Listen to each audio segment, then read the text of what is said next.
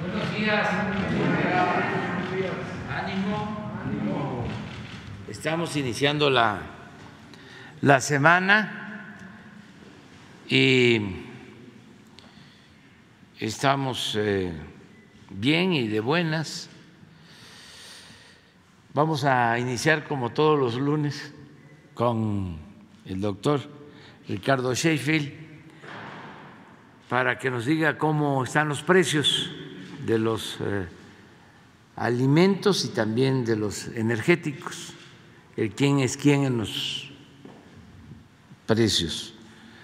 Y también le encomendamos, aunque fue pues con muy poco tiempo, eh, de que indagara, investigara sobre los que cobran más que el presidente, porque se ampararon o porque no les importó lo que establece la Constitución.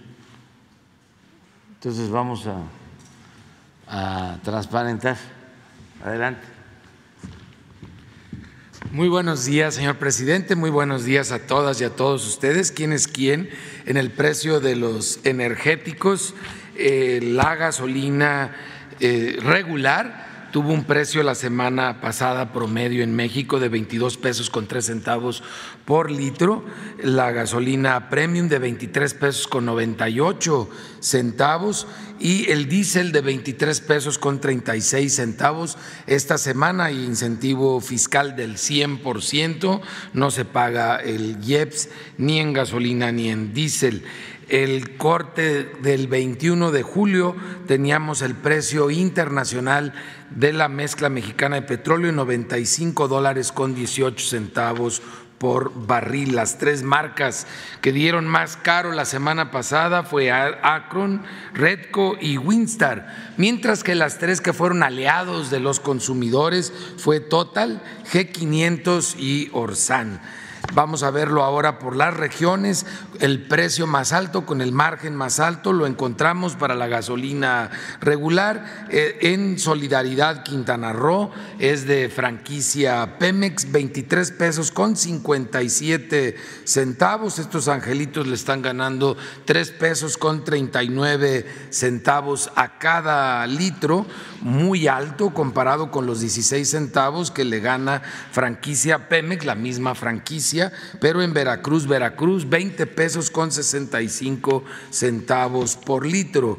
En la gasolina premium, el precio más alto con el margen más alto lo encontramos en móvil en San Pedro Garza García, en Nuevo León, 25.99 el litro, 3 pesos 49 centavos de margen, comparado con los 20 centavos de margen de franquicia Pemex en Baja California Sur, en La Paz, dando un precio en consecuencia más bajo, 23 pesos con 5 centavos el litro precio al público.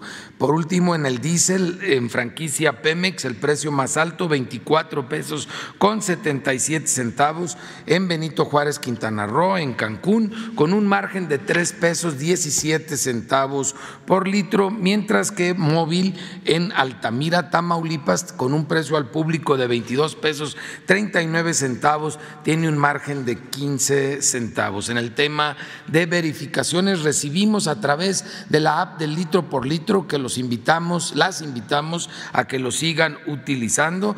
Tuvimos 304 denuncias, es el modo donde recibimos las denuncias en Profeco. Hicimos 338 visitas y o verificaciones. Dos gasolineras no se dejaron verificar, seguro no están dando litros completos. Esto fue en Marabatío, en Michoacán, Autoservicio eh, Mirsot y en Apaseo el Grande, Guanajuato, allá mis paisanos en prolongación Juan Aldama tampoco se dejaron verificar. Segurito están dando de menos en los litros. La gasolina regular, la más barata, sin tomar en cuenta el margen, 20 pesos con 29 centavos por litro en Soriana, en Tampico, Tamaulipas, 20.39 en franquicia Pemex en Altamira, Tamaulipas. Ahora precios bajos en, en Tamaulipas, muy bien. Más caras en Arcelia Guerrero, 24 pesos con 60 centavos por litro de franquicia Pemex y 24 pesos con 2 centavos en Buena Vista, Michoacán. La, más barata de la Premium 2189 de franquicia Pemex también en Altamira, Tamaulipas, y 21.99 de Soriana en Tampico, Tamaulipas. Las más caras, Shell, muy pasados de rosca en Naucalpan, Estado de México, 26 pesos con 79 centavos, pero muy buenas opciones alrededor. ¿Para qué ir allí? 26 pesos con 50 centavos de franquicia Pemex en Guadalajara, Jalisco. El diésel, la más barata, 22 pesos 19 centavos, Coatzacoalcos, Veracruz, esto es de BP, y 22 pesos 40 centavos de móvil en Altamira, Tamaulipas. La más cara, 25.99 de Carvel en Allende, Chihuahua, y 25.99 en esta gasolinera carera del 76 en Hermosillo, Sonora. Seguimos también monitoreando el tema de los servicios sanitarios que aprecian mucho las consumidoras y consumidores en nuestro país, que no lo cobren, que esté eh, bien limpio. El 20 de julio, ese día, haciendo corte al precio internacional del gas LP y convirtiéndolo a kilos y a pesos tenemos que fue de 26 pesos con 15 centavos, mientras que el promedio de las 145 regiones en nuestro país fue de 24 pesos con 36 centavos por kilo. Ese mismo día 13 pesos con 96 centavos por litro, mientras que el promedio en México de las 145 regiones 13 pesos con 13 centavos. Seguimos encontrando quien da por abajo del precio máximo de su región, que son aliados de los consumidores. Gas Premium en Tepeji del Río Hidalgo, 12 pesos con 33 centavos por litro, mientras que el precio máximo es de 13 pesos 68 centavos, más de un peso por abajo del precio máximo, muy bien por ellos. Y eh, Flama Azul en Concepción, Buenavista, Oaxaca, con un precio al público de 23 pesos con 5 centavos por kilo, cuando el precio máximo es de 24 pesos con 48 centavos, un peso 40 centavos menos por kilo. Y realizamos 750 y ocho verificaciones o visitas en el tema de gas LP, tres con infracción, la tres por básculas que estaban descalibradas, menor los problemas en esta semana y absolutamente todos cumpliendo con el precio máximo establecido para su región y como vimos incluso algunos cuantos por abajo del precio máximo. Vamos a ver ahora la canasta de los 24 productos básicos de Profeco en esta semana, las dos que tuvieron más presión, que aparte no se entiende muy lógico, la papa que se está permitiendo por primera vez importarla y la cebolla que está con buena cosecha en este momento en el país, sin embargo, alto el precio en estos dos productos. Eh, se ha mantenido estable el índice nacional de precio al consumidor en lo que respecta a bebidas y alimentos, aunque tuvimos en esta semana pasada un ligero aumento en la canasta de estos 24 productos, tanto en el precio mayor como en el precio menor, principalmente debido a la cebolla y a la papa, como ya mencioné.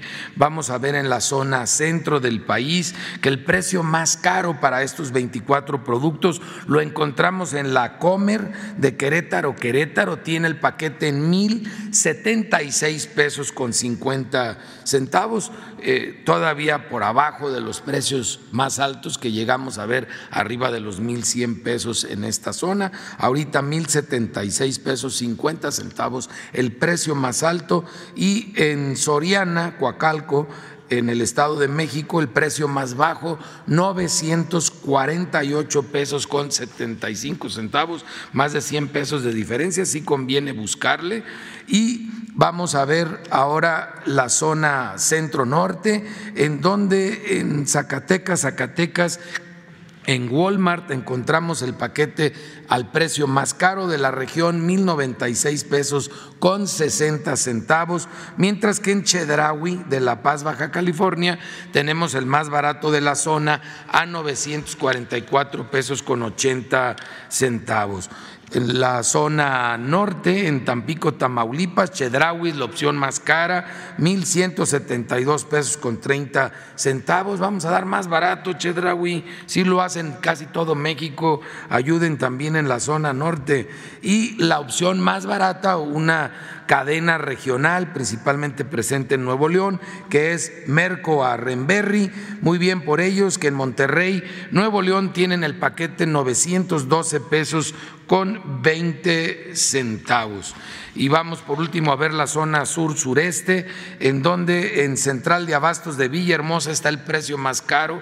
Ojalá lo vuelvan a bajar como lo tenían antes. Fueron durante muchos veces la opción más barata del sureste, 1.075 pesos con 30 centavos, mientras que en Chedraui de Campeche es el más barato, para que vean que sí se puede Chedraui, échenle la mano también al norte, 953 pesos con 60 centavos y eh, siguiendo las instrucciones del señor presidente en lo que nos solicitó que analizáramos, hicimos el análisis basado 100% en fuentes públicas, ahí tenemos las citas de todas las diversas páginas en las que ustedes, cualquiera de ustedes puede hacer esta investigación y ojalá más de una periodista, de un periodista se anime a echarme la mano para seguir investigando esto más a fondo porque eh, en algunos casos eh, se pone más complicado que en otros. Hay algunas instituciones que están amparadas y que con eso se excusan para no cumplir con una disposición que tiene ya la constitución de nuestro país, la constitución de México, en donde nadie debemos de ganar más que el señor eh, presidente. Y esas son COFESE, Banco de México, Hoy deberían de poner el ejemplo los del Banco de México, INEGI, INE y el IFT, el de telecomunicaciones. Por eso los pusimos en dos columnas. Una columna en verde que son los que cumplen con la ley, que cumplen con la Constitución porque así está establecido en el artículo 6, ningún servidor público recibe una remuneración o retribución por el desempeño de su función, empleo, cargo o comisión mayor a la establecida para el presidente de la República en el presupuesto de egresos de la Federación. Entonces, vamos a ver los que cumplen y los que no cumplen. Es el mensual después de impuestos, el neto el que realmente nos llega a la bolsa y no lo podemos gastar en lo que ocupemos, gastarlo. Entonces, ese después de impuestos va incluido y prorrateado a lo largo del año porque es mensual el aguinaldo, la prima vacacional. Lo hicimos de esta manera porque en muchos lugares tienen bonos trimestrales, bonos anuales y muchas cositas curiosas que a final de cuentas pues es dinero que tú lo recibes como funcionario y lo puedes gastar en lo que quieras. Para entenderlo y comparar peras con peras y manzanas con manzanas, lo sumamos todo y lo dividimos entre los 12 meses del año después de impuestos y el sueldo del señor presidente es de 136 mil 700 pesos, gana exactamente lo mismo la presidenta de la Comisión Nacional de Derechos Humanos, en consecuencia pues está cumpliendo porque no gana más.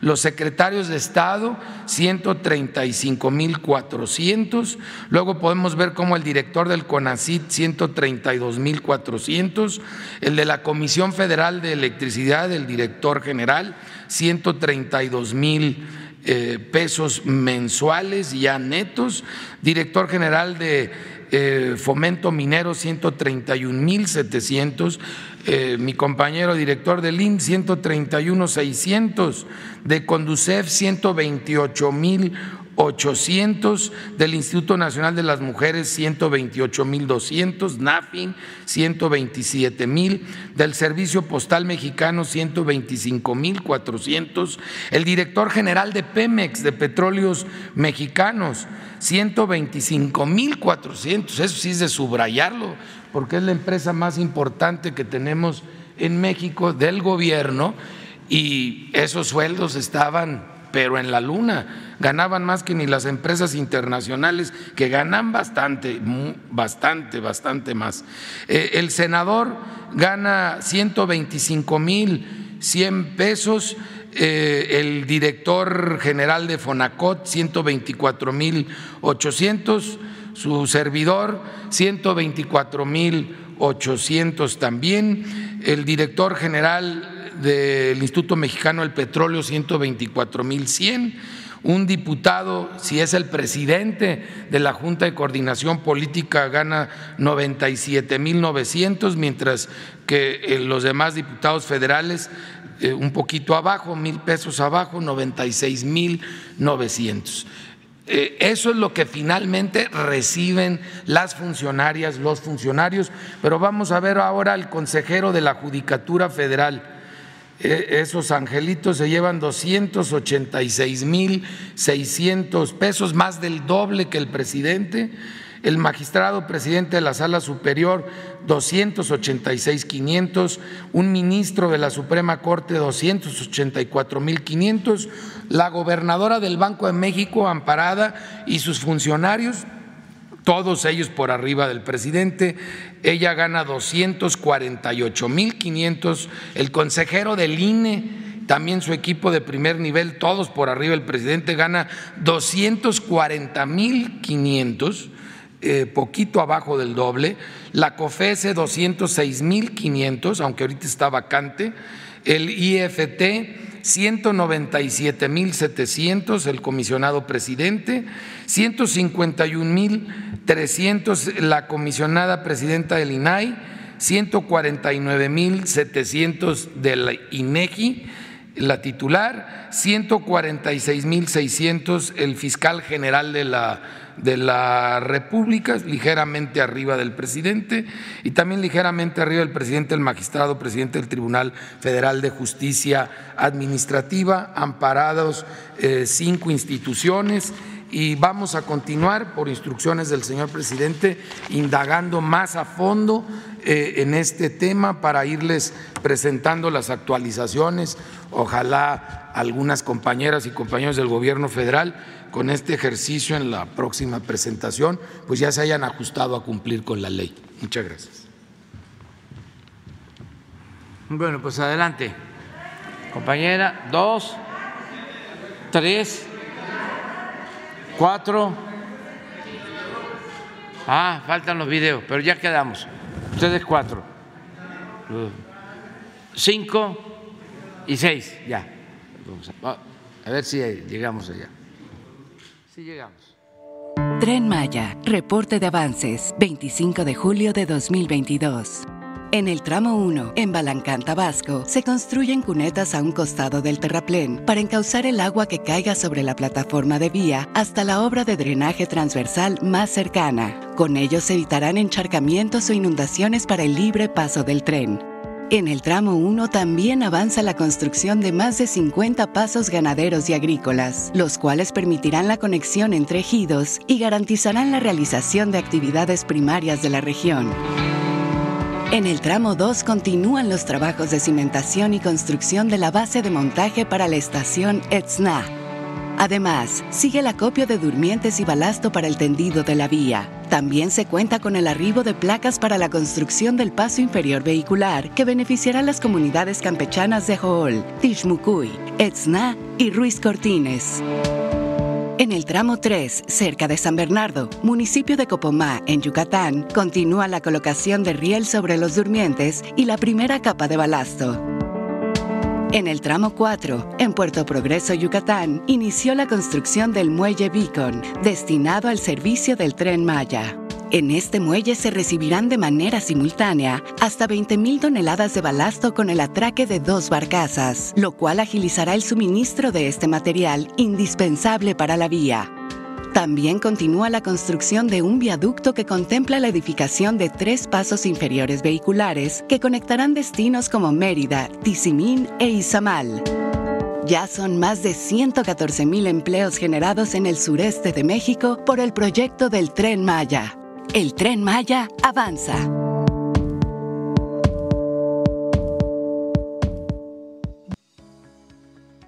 La Comisión Nacional del Agua informa el avance en la construcción de la presa Santa María, Río Baluarte, Sinaloa. La presa tiene un avance físico del 57.2%. En la zona de captación del túnel 3 se continúan los trabajos de colocación y habilitado de acero de refuerzo y concreto, así como el revestimiento del túnel con un equipo denominado Jumbo. En la zona del cauce se realizan trabajos de carga, acarreo, colocación y compactación de materiales para el desplante de la cortina. En la ataguía aguas abajo se continúa con los trabajos de excavación y colocación de material para la conformación de la pantalla plástica. En el canal de llamada del vertedor 1 se continúa con el barrenado y colocación de concreto lanzado, así como con la colocación de acero de refuerzo y con el concreto en el canal de descarga. En el canal de llamada del vertedor 2 se continúa con la colocación de cimbra, acero de refuerzo y colocación de concreto hidráulico en muros de gravedad de las márgenes derecha e izquierda, así como con la colocación de drenes, concreto hidráulico para losa de piso y concreto para muros laterales. A la fecha, se han generado 3.890 empleos en la construcción de la presa. Listo. Bueno, adelante. Buen día, presidente Monserrat Vargas de Publimetro. Eh, señor presidente, hoy publicamos en nuestro diario acerca de una nueva estafa por Internet en donde utilizan su imagen para cometer este delito. Eh, están prometiendo dinero a las personas por medio de un presunto sitio que identificamos como tradersnews.com. Y bueno, al dar clic sale su imagen con una supuesta noticia de que usted renunció a la presidencia para dedicarse a invertir en criptomonedas. Usan declaraciones falsas con supuestas imágenes de noticias de medios como el Universal, entre, entre otros. Y bueno, así buscan que la gente meta sus datos bancarios y pues ahí el fraude. Preguntarle, presidente, si su gobierno tomará acciones contra estos fraudes cibernéticos que, bueno, pues están utilizando su imagen y su popularidad.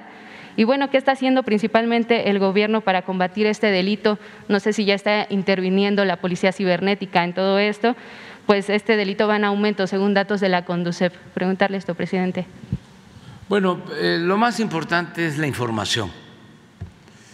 Esto que hacemos todas las mañanas, la participación de ustedes, que son quienes eh, recogen los sentimientos de la gente y aquí se informa y mucha gente se entera.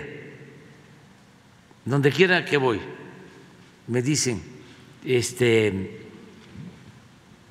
no me pierdo las mañaneras. Muchísima gente ve este diálogo circular. Entonces, informar a la gente eh, que no se dejen engañar, que no les cometan fraudes, cualquier cosa nosotros lo damos a conocer aquí que se informen. Nosotros no nos metemos a negocios privados, los únicos negocios que nos interesan son los negocios públicos. Eso que quede claro. Y eh, como antes, saber leer el periódico,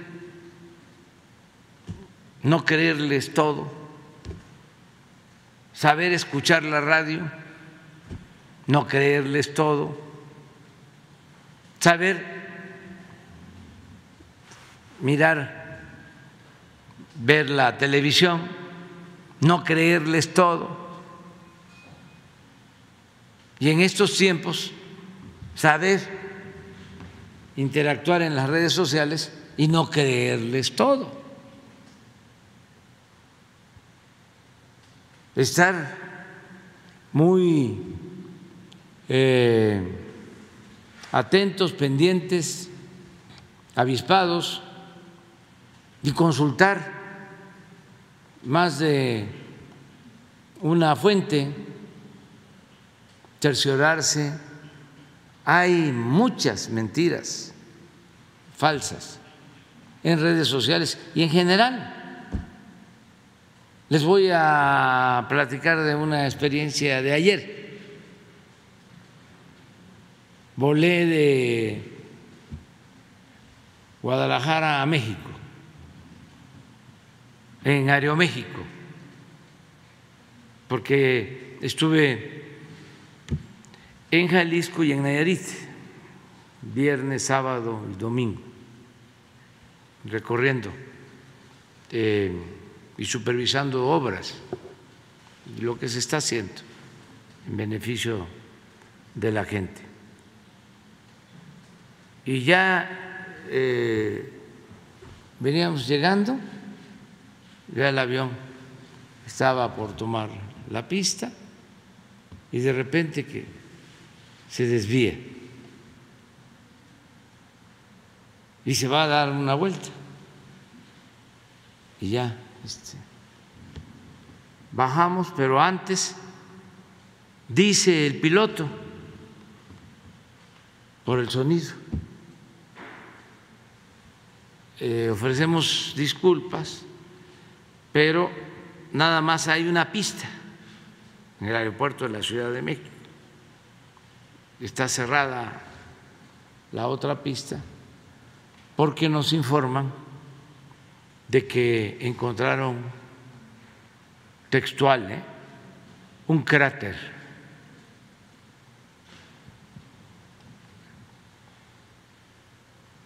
Entonces, a mí me llamó la atención porque acababa de estar un día antes, estamos ampliando el aeropuerto de Tepique, porque va a ser internacional, para ayudar al aeropuerto de Vallarta, que ya está saturado. Y estuve con el secretario de Comunicaciones, con el subsecretario, de Comunicaciones, con el director de ASA, y estuvimos hablando del aeropuerto de la Ciudad de México, de que tiene un problema estructural desde que lo construyeron. Hubo ahí un fraude. La terminal, sí, dos. Tiene hundimientos, además de que el terreno eh, no era el más adecuado, no es el más adecuado, y eso que está más cerca del peñón, del cerro. Imagínense donde querían hacerlo, en el lago de Texcoco. Bueno, eh, hacen la Terminal 2 y eh, no tiene sostén y se hunde o está emergiendo la estructura. Entonces tenemos que buscar la forma de eh, apuntalarla con columnas por cuestiones de seguridad. Pero hablábamos antier de que teníamos que tener cuidado porque hay toda una campaña en contra del gobierno de los que no pudieron atracar con lo del aeropuerto de Texcoco y no se les pasa el coraje. Y hay muchos que eh, no aceptan que se haya cancelado la construcción del aeropuerto en el agua de Texcoco y se haya construido el aeropuerto Felipe Ángeles. Entonces nosotros no queremos forzar nada porque sabemos que el aeropuerto Felipe Ángeles es un gran aeropuerto y que se tiene que ir usando de manera natural. Me preocuparía si no se hubiese terminado, pero ya terminado, ya es cosa de que se les quite el coraje y ahí van a ir poco a poco entendiendo la nueva realidad.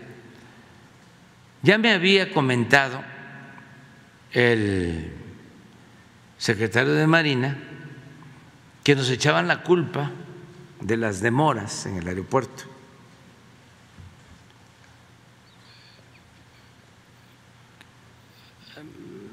Sosteniendo de que lo que queríamos era de que eh, la gente se fuese o las líneas ya eh, se fuesen al aeropuerto Felipe Ángeles, que los estaban forzando, que incluso eh, el personal del aeropuerto de la ciudad ya se había trasladado al aeropuerto Felipe Ángeles.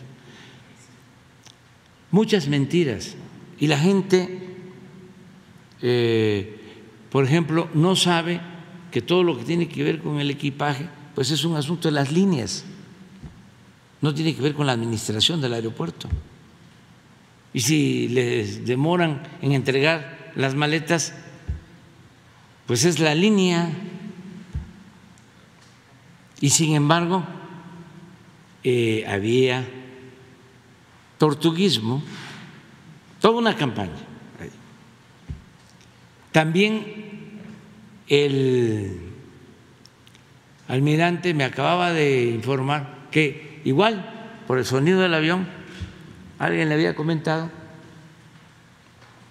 de que al bajar, al aterrizar, un piloto había comentado, este, disculpen por el bache, pero es que nos quieren sacar o quitar de aquí, quieren que nos vayamos al aeropuerto Felipe Ángeles.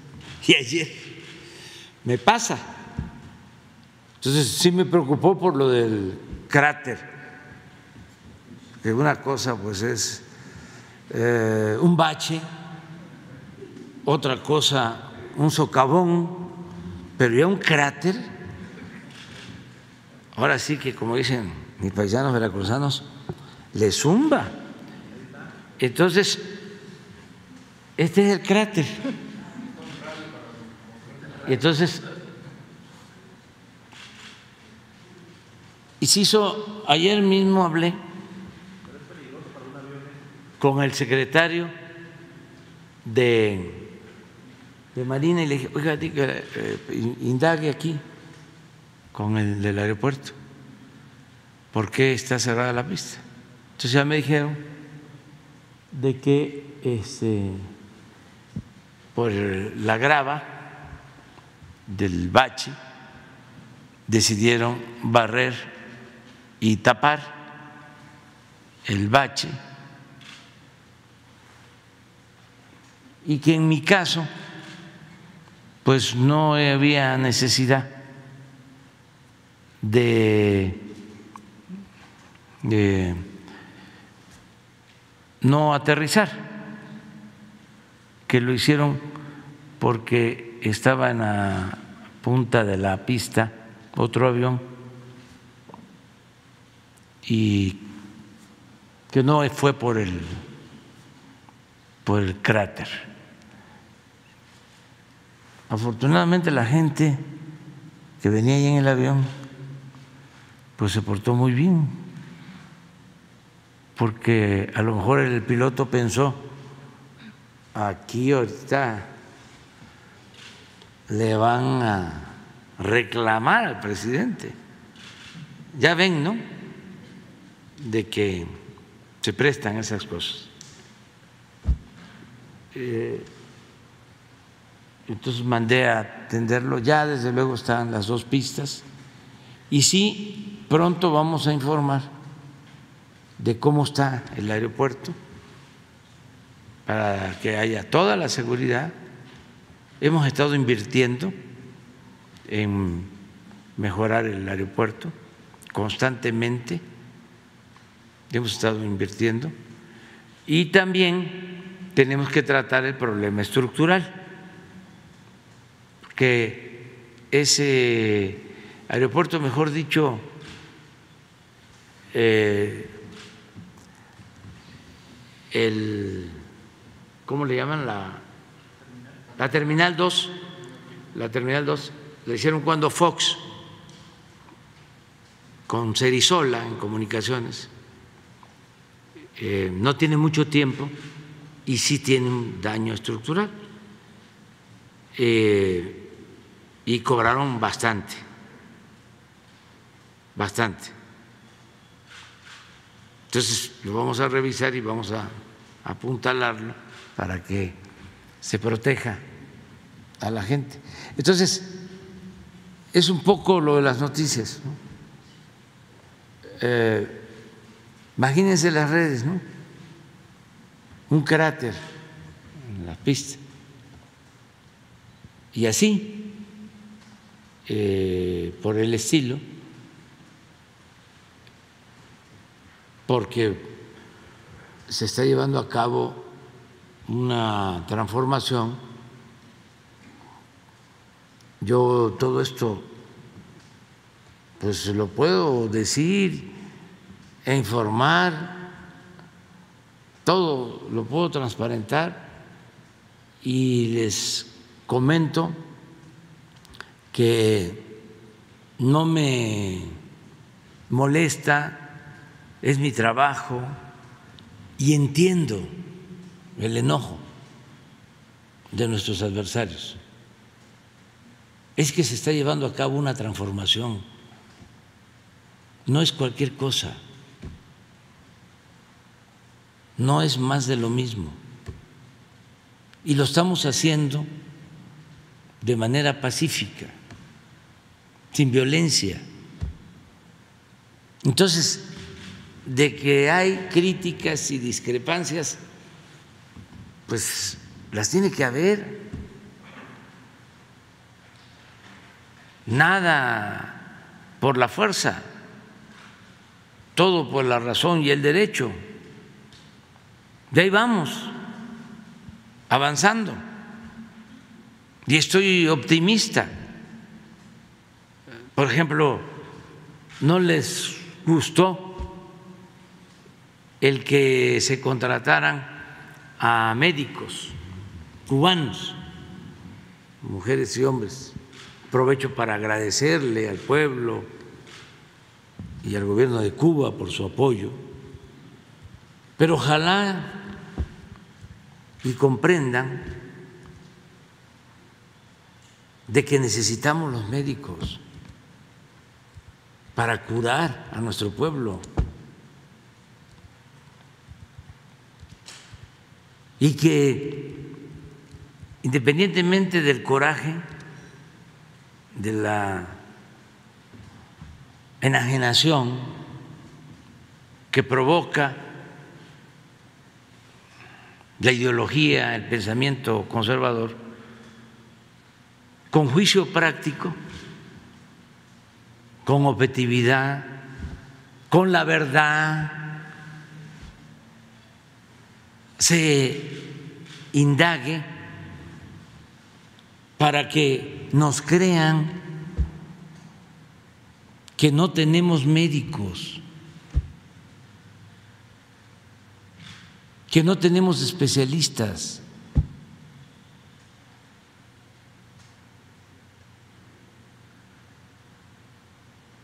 Porque durante todo el periodo neoliberal no se invirtió lo suficiente en educación, en salud, porque el proyecto era privatizar la educación, privatizar la salud,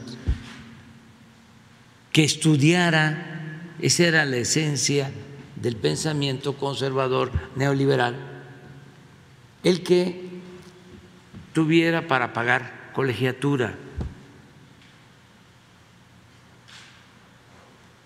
Yo no estoy en contra de la educación privada. El que tiene para pagar una escuela particular tiene para pagar colegiatura, lo puede hacer, está en su derecho, pero el Estado está obligado a garantizar la educación pública, gratuita, de calidad, en todos los niveles escolares, porque la educación, como la salud, no son privilegios, son derechos del pueblo. Entonces, hasta en la UNAM, esto para los jóvenes, porque pasó ya hace algún tiempo, querían cobrar cuotas. Cuando estaba en su apogeo la política privatizadora. Entonces, si no tenemos médicos, si no tenemos especialistas, pues acudimos a gobiernos que eh, tienen posibilidad de enviarnos los médicos que se necesitan. Entonces, antier el sábado, ya en Nayarit tenemos casi el 100% de los médicos, médicos generales y especialistas. Y hemos basificado a trabajadores de la salud en Nayarit, mexicanos que llevaban mucho tiempo trabajando como eventuales a 800. Y estuve en Rosa Morada y ya tenemos el 94% del abasto de medicamentos. Y ya están funcionando dos quirófanos.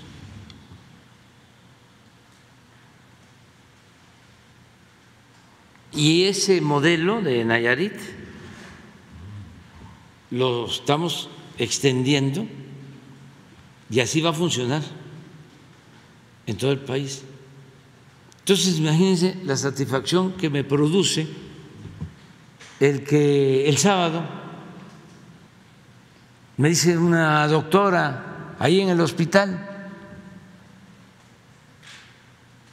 de Rosa Morada, le quiero decir algo, estábamos ahí supervisando con el director del seguro, con el doctor Alcocer. Dice, pero se lo quiero decir a usted. Y se acerca y me dice, gracias, porque estaba yo por contrato y ahora tengo mi plaza y me siento muy contenta. Y más contentos los enfermos los familiares que ya tienen cómo atenderse. Imagínense una gente humilde, pobre, que es lamentablemente la mayoría de los mexicanos, ¿de dónde va a sacar dinero para pagar un hospital privado?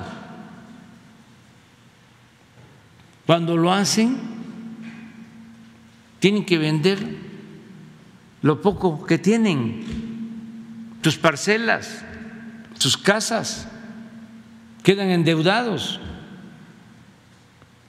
Y aquí estamos hablando de hacer valer el derecho del pueblo a la salud.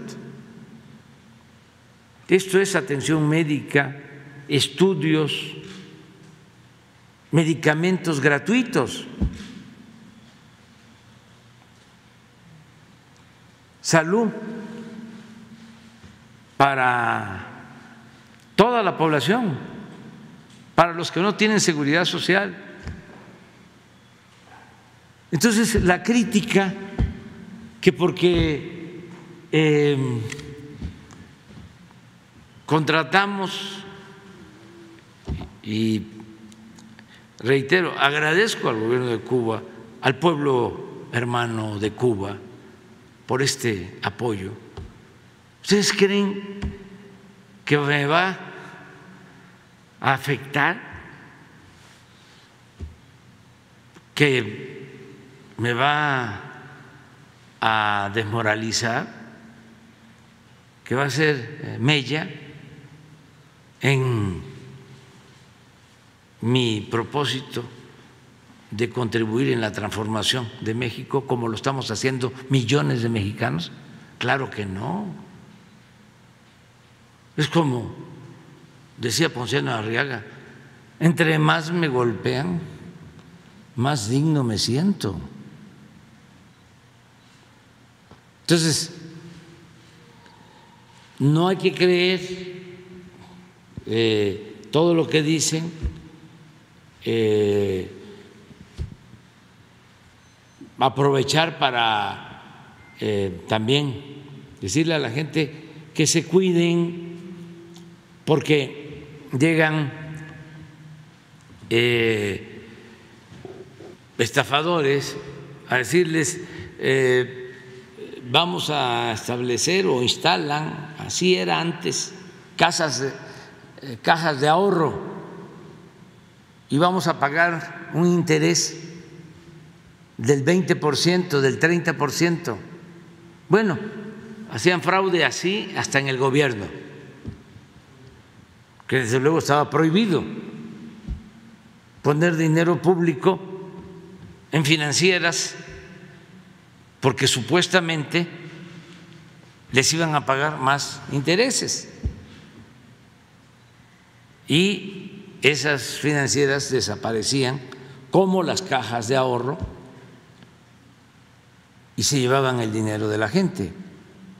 Entonces, eh, que tengamos todos mucho cuidado.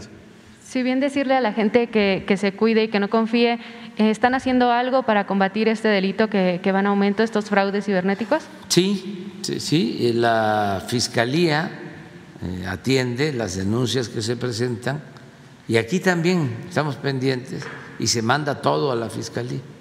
Ok. Por otra parte, presidente, eh, la y ustedes también, ¿no? La Guardia Nacional nos apoya muchísimo con la Policía Cibernética.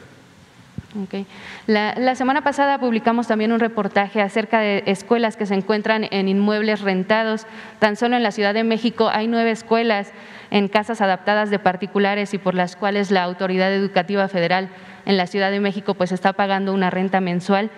Eh, esto, pues, tras el caso viral que, se, de una primaria en donde niños estuvieron por más de 10 días tomando clases en la calle, eh, preguntarle acerca de este tema, si se está hablando con la Secretaría de Educación Pública acerca de esto, de dejar de rentar inmuebles para las escuelas públicas y, bueno, pues ya darles espacios propios. Eh, preguntarle sobre esto, presidente. Gracias.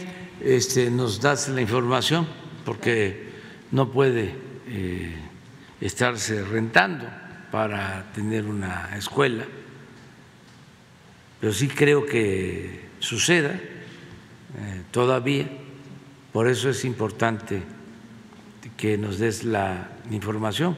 es como las oficinas de gobierno.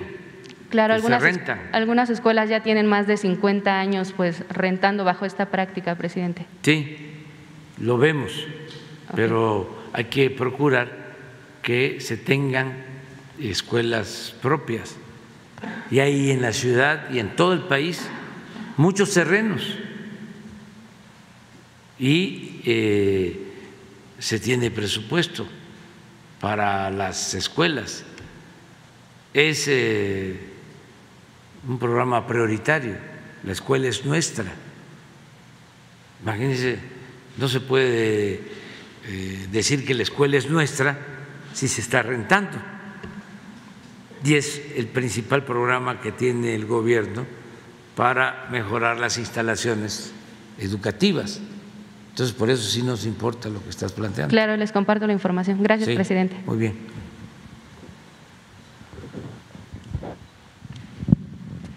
Buenos días, presidente. Buenos días, procurador. Shaila Rosagel, eh, corresponsal del Grupo Gili, El Imparcial de Sonora, La Crónica de Mexicali y Frontera de Tijuana. Presidente, preguntarle su opinión sobre la encuesta nacional de seguridad pública urbana que publicó el INEGI la semana pasada. Eh, en esta encuesta eh, dice que en junio de este año el 67.4% de la población de 18 años y más todavía considera inseguro vivir en su ciudad, a pesar de que ha ido bajando el, el homicidio doloso. pues continúe esta percepción. Eh, la encuesta precisa que el porcentaje representa un aumento estadísticamente significativo en relación al, porcentaje registrado en marzo de, este año, que fue de 66.2%, es decir, creció uno y cacho por ciento. En la encuesta también sigue la policía estatal y la preventiva municipal eh, calificada baja, menos de 50%, eh, en la gente que, considera que son muy efectivos o algo efectivos para prevenir el delito. Por ejemplo, eh, en la Policía Estatal, el 48.5% considera esto de que son efectivos y en el caso de la municipal todavía más bajo, es 42.9%. En este sentido, preguntarle eh, qué se hace ahorita con los gobiernos locales para eh, mejorar las policías. Sería mi primera pregunta. Sí, este, pues se va avanzando poco a poco. Y en efecto, una cosa es la realidad y otra cosa es la percepción, pero también eh, ya la percepción es otra, hay más confianza, ayuda mucho el que no se permita la impunidad. Eso nos ayuda bastante. Pero todavía tenemos que seguir eh, trabajando para eh, reducir más la incidencia delictiva y que la gente lo advierta más. Y hay estados en donde pues no se han tenido buenos resultados y ahí estamos trabajando. Pero hay otros en donde sí. Aquí en la Ciudad de México ya la percepción es otra. Hace años, eh, cuando se preguntaba a un familiar de cómo estaba la Ciudad de México, pues había la queja Muchos no querían venir a la Ciudad de México. La realidad y la percepción era de que este, había mucha violencia, muchos robos. Y ahora, pues es una ciudad con menos robos, con menos violencia. Tan es así que se están viniendo a, vivir y a trabajar estadounidenses. Ya hay hasta quejas de que por la llegada de muchos extranjeros, en especial estadounidenses, están subiendo los precios, las rentas de las casas y lo que cobran los restaurantes.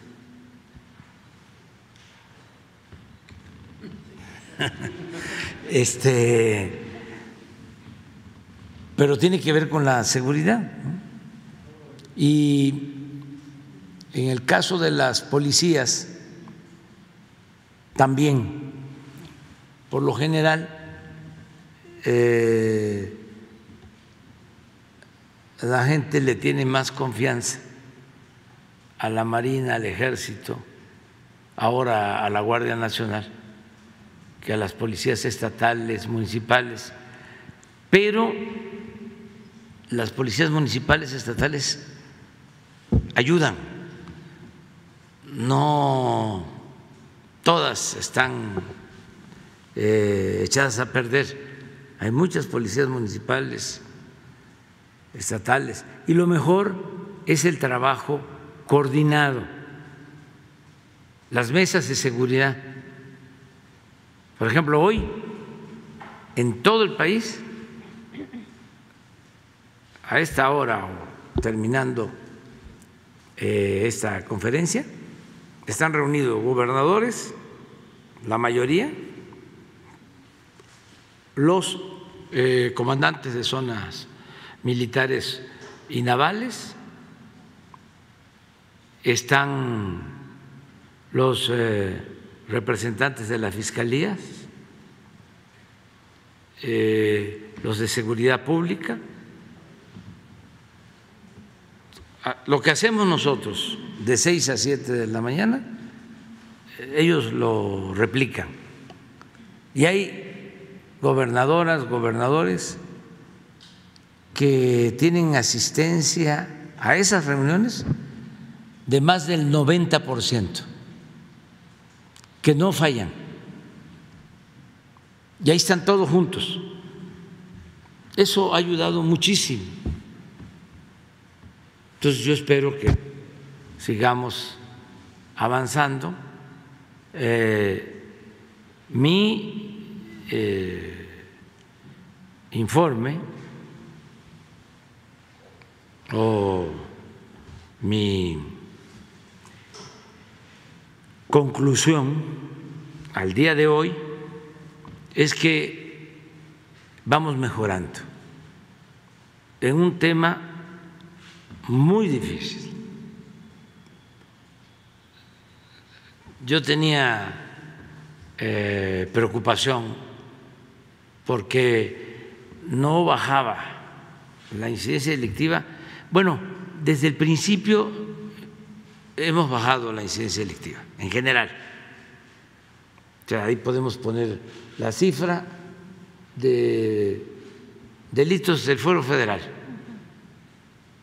Y desde que llegamos eh, ha habido una disminución. Pero lo que me preocupaba más y me ocupaba más eran homicidios.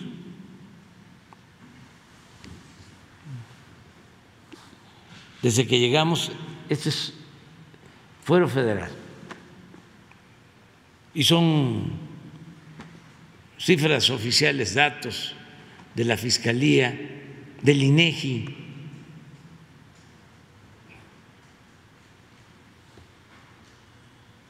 Sin embargo, eh, y de estos, si vemos eh, secuestro,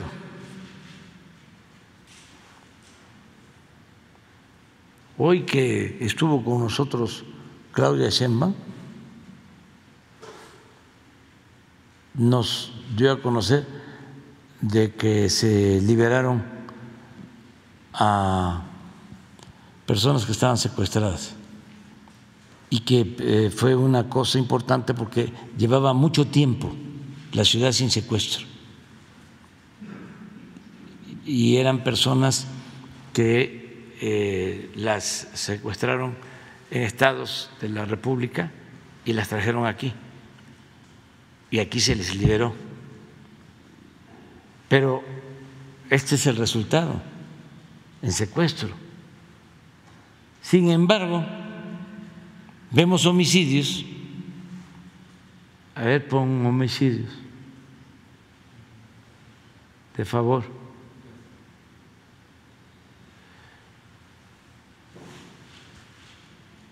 Y es hasta ahora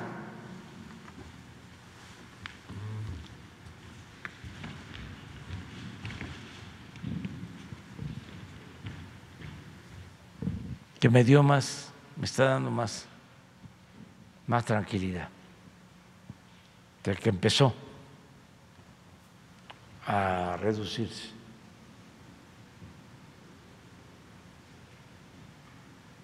Y ahí vamos, desde luego, eh, tenemos que seguir todos los días. Hoy hablamos de que no se debe de perder eh, la decisión, no se debe de diluir la decisión de lo territorial, de la estrategia territorial, de las eh, instalaciones o cuarteles de la Guardia Nacional en las distintas regiones del país. Por ejemplo, entre más cuarteles y elementos de la Guardia Nacional haya en Sonora, en los distintos puntos, mejor. Porque eso es un refuerzo. No es lo mismo la policía eh, municipal que la Guardia. El caso de la policía municipal, pues está más expuesta, vive ahí, viven ahí los elementos, ahí viven sus familias. El caso de la Guardia, pues eh, es una corporación que pueden estar un mes, dos meses y se mueven. El policía está ahí. Además, muchas veces no cuentan con el personal suficiente ni con los elementos. En cambio, un cuartel de la Guardia mínimo son 120 elementos. Entonces, por eso ya llevamos como 250, 260 cuarteles, pero vamos a dejar 500 eh, esparcidos en todo el territorio, con cerca de 160 mil elementos de la Guardia Nacional. Y lo que queremos es que aunque em, aumente mucho la afluencia de migrantes, pues que se cuide que no salgan los elementos de los cuarteles de la Guardia Nacional a atender esa urgencia, sino que se procure que ellos siempre estén en el territorio. No es de que hay un problema en Caborca y movilizamos eh, elementos de las Fuerzas Armadas o de la Guardia Nacional para Caborca, pero dejamos descubierto Cajeme o eh, el norte de Sinaloa, Ahome, o no, que eh, se tengan elementos en Caborca e instalaciones, y es lo que se está haciendo en todo el país. Gracias, presidente. En, una segunda pregunta, eh, ante el inicio del próximo ciclo escolar, eh, la semana pasada daban datos durante el pulso de la, salud, de la salud que en la vacunación contra COVID de niños de 5 a 11 años va el 20% y en los más grandes, en los adolescentes, eh, más del 60%.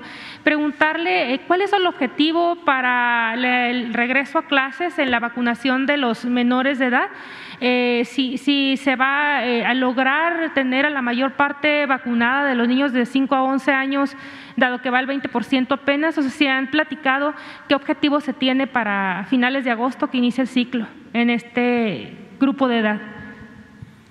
Pues este mañana tenemos el martes de la salud y le vamos a pedir al doctor Hugo que nos informe. Hoy tenemos reunión, como todos los lunes, de salud a las 5 de la tarde con todo el sector y mañana informamos, si te parece. Gracias, presidente. Y ya por último, eh, lo de los, em, la regularización de autos chocolate. Ya en septiembre culmina esta, esta regularización. Preguntarle qué opina de, de, cómo ha ido este programa y qué va a pasar con los autos ilegales que no se logren regularizar para esta fecha. Y también recordarle que eh, quedó pendiente que venga el, el secretario Ebrard a platicarnos eh, sobre el tema de las visas de de lo que se logró en los acuerdos de Estados Unidos. Gracias. Sí, vamos a informar esta semana sobre cómo se va avanzando en la regularización de los vehículos, nos comprometemos a eso, y también a informar si ya Hacienda transfirió los fondos a los estados para atender baches, socavones y cráteres. Este, y le vamos a pedir también a Marcelo que eh, venga y nos informe. ¿sí? Eh, hay, que, hay que ver lo de los carros.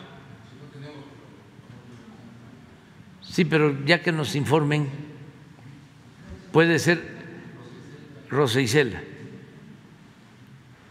Y si ya este, transfirieron los fondos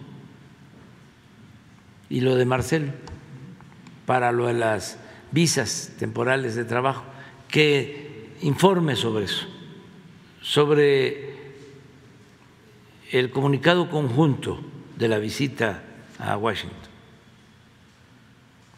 ¿Qué se logró? ¿Cuáles fueron los compromisos? Que venga mañana o, pasado.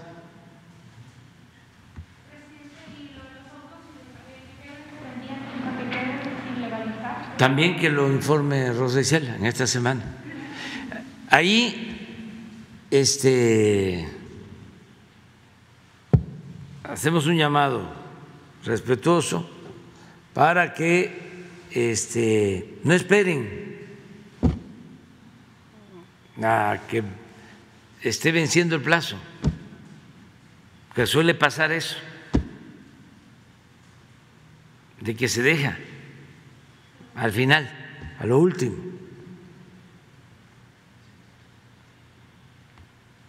No estén ahí pensando que va a haber ampliación también. Ya hay que hacer el trámite y hay tiempo para eso. Eh, gracias, señor presidente. Buenos días. Eh, buenos días aquí a los colegas. Demian Duarte del Sonora Power. El Sonora Power es la revolución que llegó del norte. Eh, y bueno, señor presidente. Se nota, pues. sí, pues es que la presencia aquí sonorense siempre es muy nutrida, ¿no? Pero gracias. Eh, señor presidente, bueno, eh, de hecho eh, es importante y, yo le quiero manifestar lo siguiente. Mire, estamos nosotros como periodistas, este, y al menos es mi experiencia y, puedo hablar por la mía en particular. hemos estado estos años, este, pues presenciando y participando aquí en un ejercicio inédito de apertura de comunicación, de libertad de expresión y de democracia. Este, a todos a, todos se nos permite el acceso, todos pasamos por un proceso de acreditación. Eh, y la verdad es que esto, gusteles o no a algunos, bueno, pues ha, marcado un ritmo en lo que es la transformación. Eh, se entiende el ruido, eh, se entienden los señalamientos, porque esto está cambiando. Y bueno, atendiendo lo que comentaba usted al inicio de la conferencia, es precisamente esto que tiene que ver con la transformación, pues obviamente que causa incomodidades a muchos. ¿no? Entonces, en ese sentido, reconocerle este, y bueno, insistir en esto que usted ha dicho, ¿no? El periodismo eh, también implica tomar partido, eh, tomar posiciones y en ese sentido, bueno, creo que muchos de los que estamos aquí eh, lo, hemos hecho, ya sea en un sentido o en el otro. Nosotros estamos con usted y con el proyecto transformador, señor presidente. Así que un gusto estar aquí. señor presidente, bueno, tengo un par de temas este, que le quiero plantear. mire, en el caso particular de Sonora, eh, eh, yo le comentaba eh, en la última visita que tuvo en nuestro estado, tenemos una situación con los municipios mineros. en particular, estoy hablando de Álamos, la tierra aquí de mi compañera Chaila, de Cananea, de Nacosari, también del caso de Caborca, pero hay otros municipios como San Javier, como Zaguaripa, que tienen eh, o tuvieron en el pasado el disfrute de los recursos adicionales que les entregaba el famoso fondo minero. El asunto es que en muchos de estos municipios eh, se comprometieron muchas obras y proyectos eh, en el 2017, obras y proyectos que lamentablemente quedaron inconclusos. En el caso, por ejemplo, del municipio de Álamos, al que les refería, quedaron obras pendientes por 17 millones de pesos, aprobadas incluso por el comité, eh, autorizadas, que sin embargo se quedaron a la mitad. En el caso de Caborca, eh, que también lo tengo documentado, hay obras pendientes por 5 millones de pesos.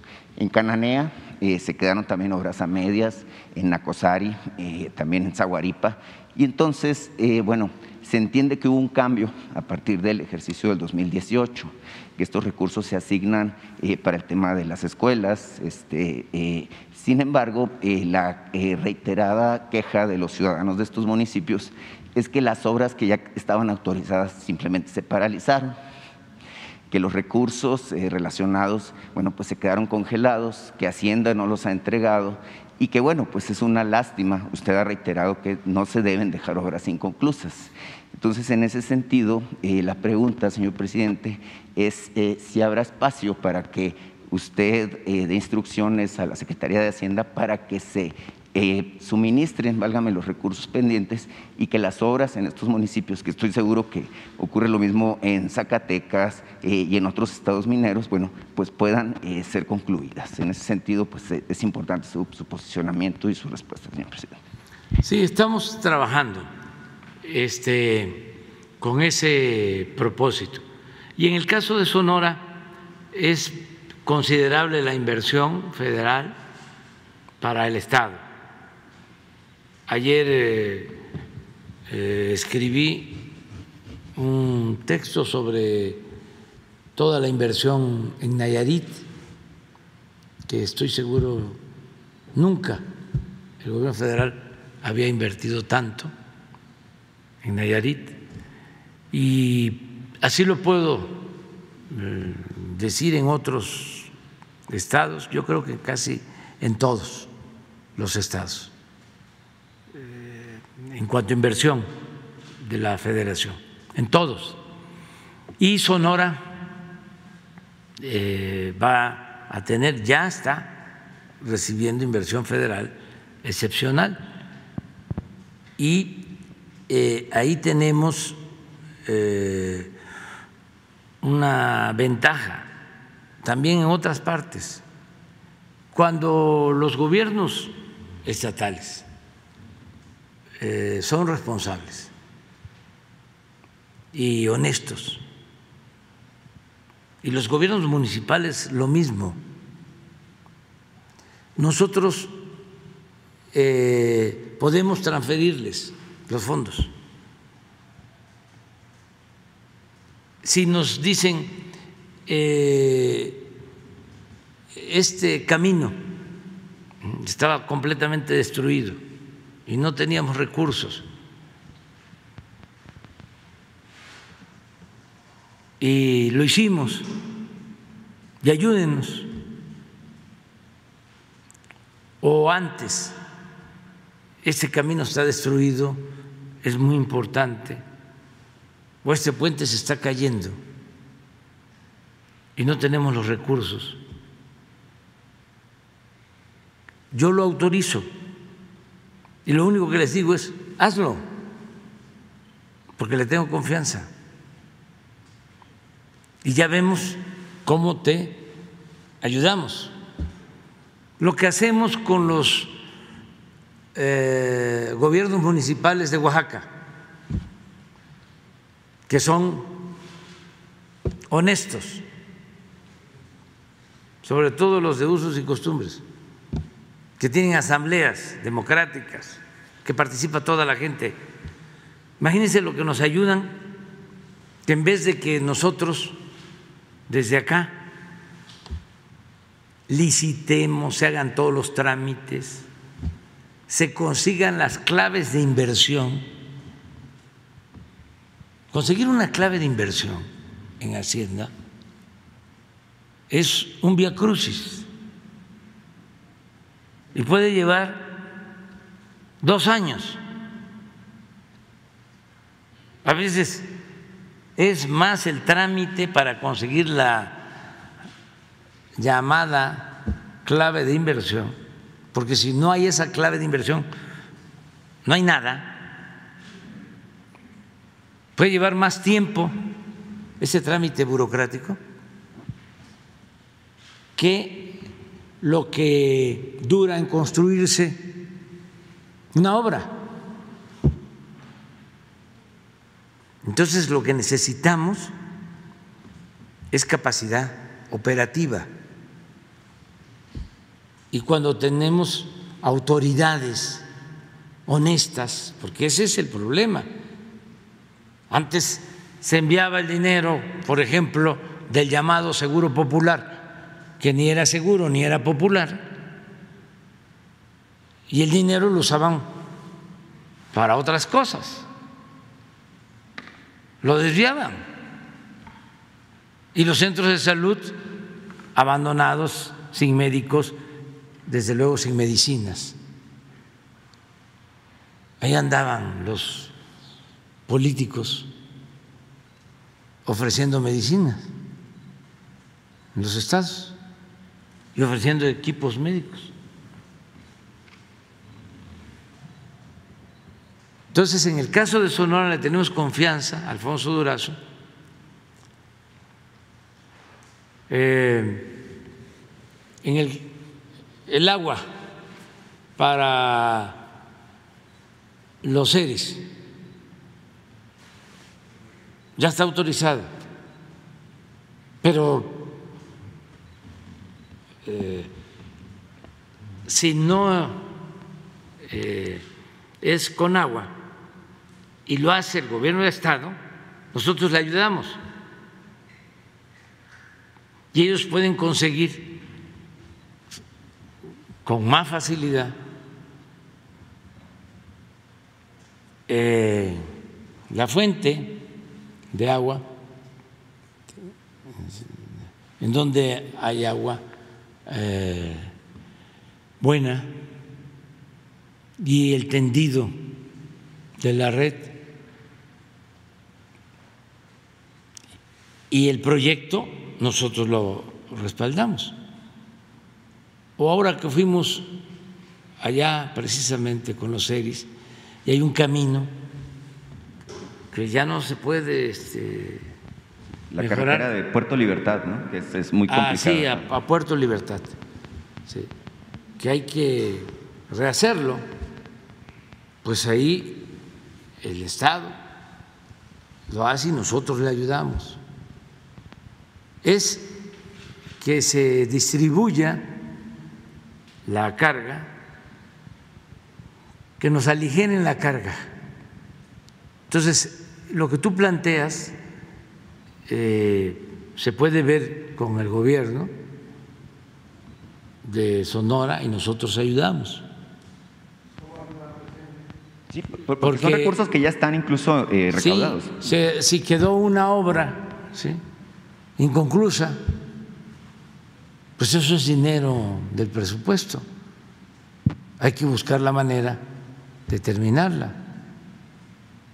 Y lo mismo en caminos, hicimos el compromiso en el caso de Sonora que vamos a entregar recursos a los gobiernos municipales de la sierra y ya eh, se va a cumplir nos eh, ha llevado más de un mes, pero tenemos que ir así avanzando.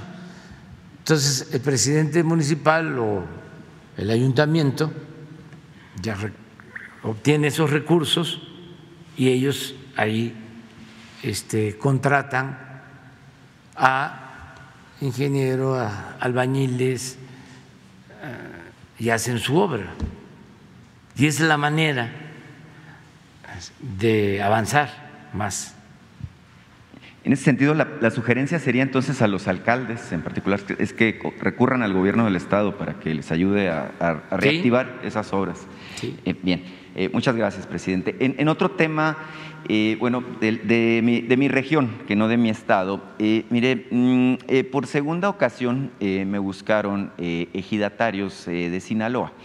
Eh, muy en particular del ejido Dautillos. Es un tema que ya se abordó aquí eh, hace aproximadamente un año y medio. El tema es que los ejidatarios eh, de Dautillos están bueno, muy preocupados en específico porque atendiendo a sus instrucciones ya los atendió el Tribunal Agrario. Eh, sin embargo, el Tribunal Agrario lo único que hizo fue darles un tecnicismo y darles largas, este, es decir, no les dio una solución de fondo.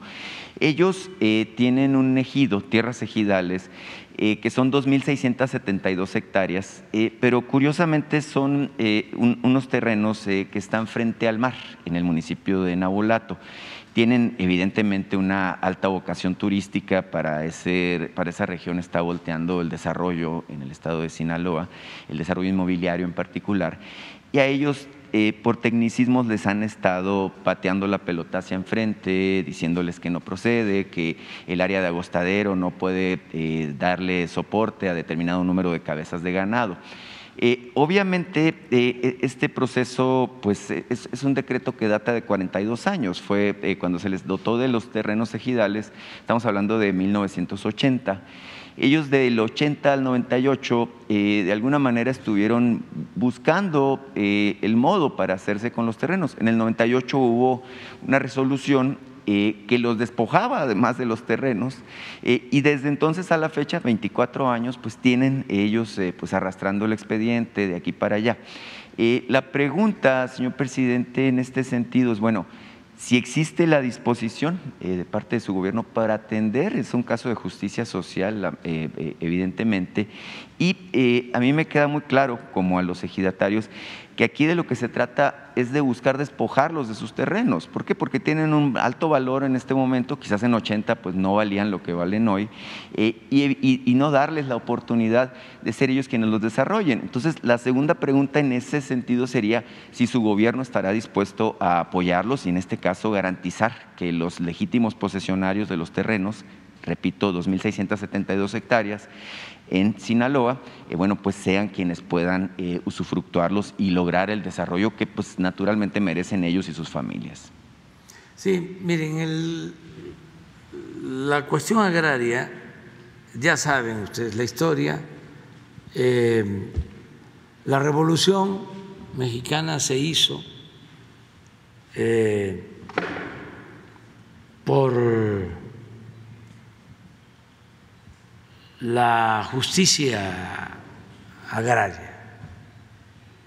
En el manifiesto convocando al pueblo a tomar las armas, el artículo tercero, Madero habla de que de triunfar la revolución se iban a restituir las tierras a los pueblos indígenas que habían sido despojados justamente por los hacendados, en la convocatoria a tomar las armas. Eh, ese manifiesto fue el que lleva a muchos campesinos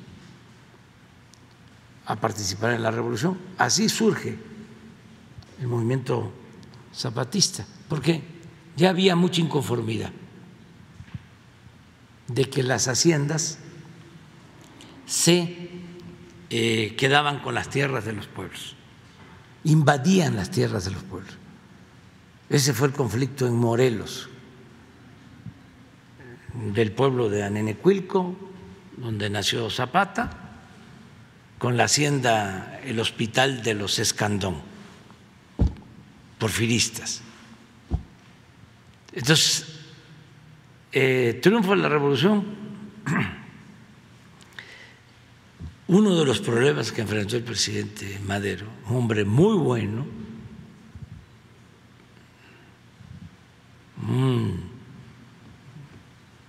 eh, servidor público ejemplar, honesto, limpio, de buen corazón, es que no pudo resolver esa demanda. Al principio llevaba muy buena relación con Zapata, eh, se reunían, se caían bien.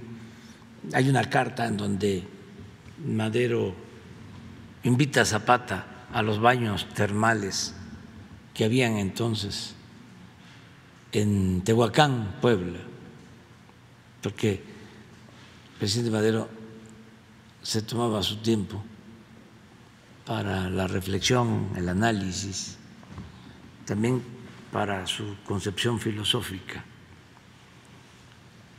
lo espírita, que era una filosofía importante en ese entonces. Bueno, y había buena relación, pero los, como siempre, los halcones, los conservadores ultras, golpistas, se encargaron de que se rompiera esa relación. Y eso afectó porque este, se quedó el presidente Madero sin base. Si se hubiese entendido con Zapata, hubiese contado con el apoyo de los campesinos y hubiese llevado a cabo su transformación democrática, que no ha habido en la historia de México un presidente con más vocación democrática que Francisco y Madero. Pero para llevar a cabo una transformación, repito, y eso no se debe de olvidar, se tiene que contar con el pueblo. Una transformación no la impulsa un sector privilegiado, ni basta con los intelectuales, ni la van a impulsar los periodistas o los medios de comunicación. Una transformación verdadera la impulsa el pueblo. Si no hay ese apoyo, nadie resiste. Entonces, no se cumplió con el artículo tercero del manifiesto que convoca a tomar las armas para derrocar a Porfirio Díaz el 20 de noviembre de 1910. Entonces, sigue la lucha y poco a poco se va consiguiendo el que se restituyan las tierras despojadas a los campesinos. Y por eso se logra, a pesar de la división que había en las filas revolucionarias, y también por eso, por la presión de Villa y de Zapata, que ya estaban juntos, en Veracruz, Venustiano Carranza eh, da a conocer la ley agraria del 6 de enero de 1915, que es el antecedente al artículo 27 constitucional, en donde ya se reconoce el derecho de los campesinos a la tierra. De todas maneras, no se avanza mucho, es hasta que llegue el general Cárdenas el que cumple con esa demanda revolucionaria, porque en su sexenio él entrega 18 millones de hectáreas a un millón de familias campesinas en aquel entonces. Y así empieza el reparto agrario y eh, hay un predominio de la propiedad social en México. lo que no pasa en Centroamérica, ni en Estados Unidos, ni en Europa. Esto tiene que ver con la Revolución Mexicana. Son de estas peculiaridades que tenemos en México. Lo mismo con el movimiento de reformas que nos dejó el Estado laico. Eso no se dio en todo el mundo. Fuimos pioneros, por eso es grande Juárez y por eso es importante la Revolución Mexicana. Es más importante eh, que otras revoluciones por su contenido profundamente social. Empiezan eh, otros gobiernos a ir limitando la entrega de la tierra y se llega a nuestros tiempos y Salinas de plano reforma el 27 y las tierras ejidales se ponen al mercado.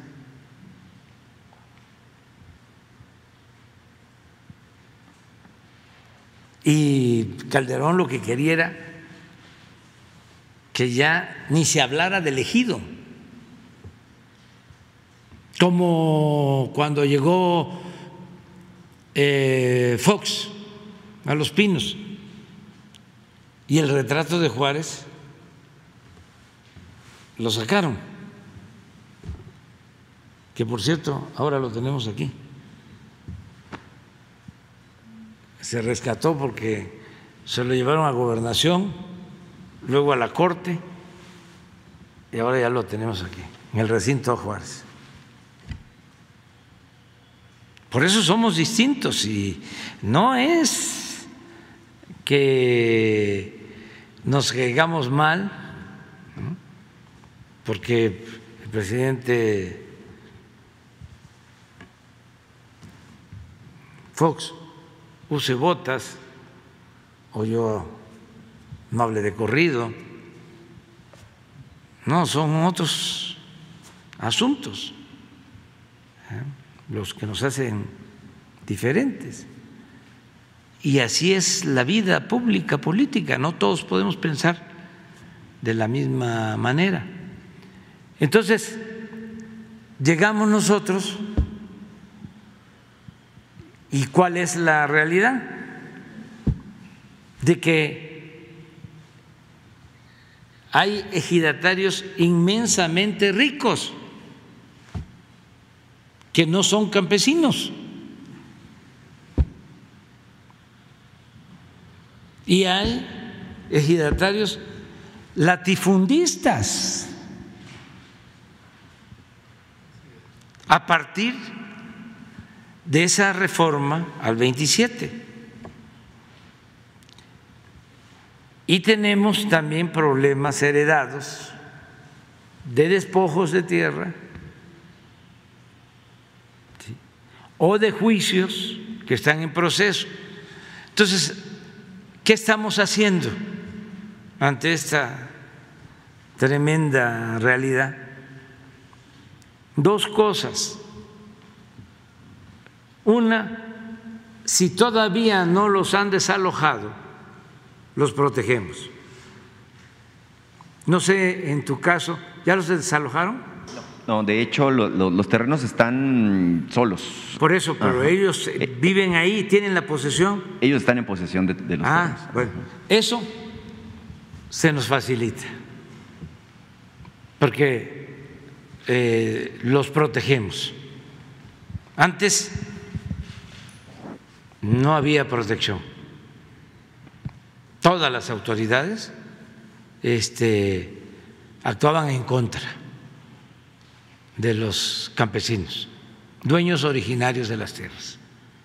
Entonces, nos das el dato bien para cuidar que no los despojen. Y el otro problema que tenemos,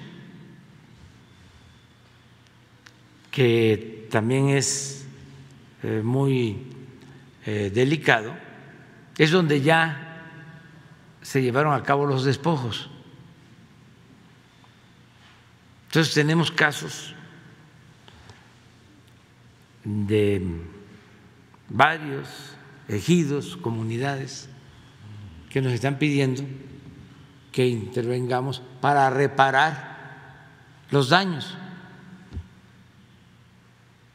En Oaxaca, en Chihuahua, en Nayarit, en todos lados. Entonces estamos buscando acuerdos, conciliando, pero eh, se requiere eh, apoyar con indemnizaciones. O sea, necesitamos recursos. Entonces vamos viendo dónde eh, si se puede medir, se requiere más. Y vamos priorizando para ir utilizando los recursos. Por ejemplo, tenemos un conflicto en Oaxaca de dos pueblos grandes, Sola de Vega y San Vicente Coatlán. Problema agrario de décadas. Resuelven en última instancia en la Corte a favor de Sola de Vega y los de Coatlán pues no aceptan la resolución. Y ahí en Coatlán pasa el camino, la carretera de Oaxaca a Puerto Escondido, una carretera que estamos construyendo, que la habían dejado tirada y que nos va a ayudar a que de Oaxaca a la costa, de Oaxaca a Puerto Escondido, sean dos horas y no cinco como ahora, o seis. Pero nos tapan la brecha porque quieren que se les resuelva su problema agrario. Entonces ya no es un asunto legal porque se supone que ya es una cosa juzgada. Sin embargo, está el problema. Como se trata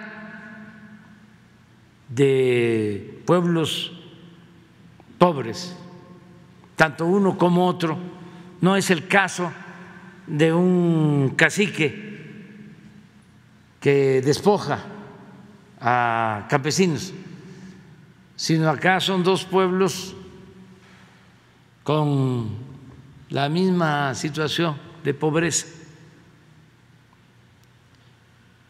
Entonces, ahí estamos haciendo un trabajo de conciliación,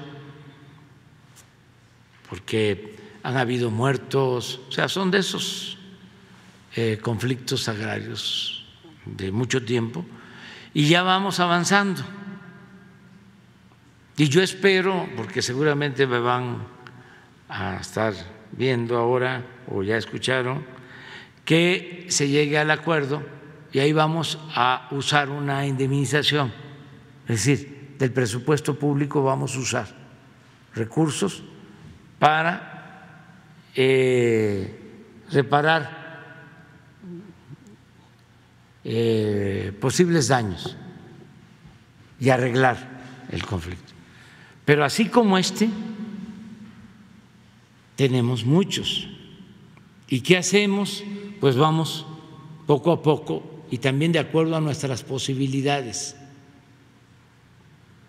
económicas, sin olvidar de que el presupuesto, como siempre lo decimos, es dinero del pueblo y lo tenemos que cuidar.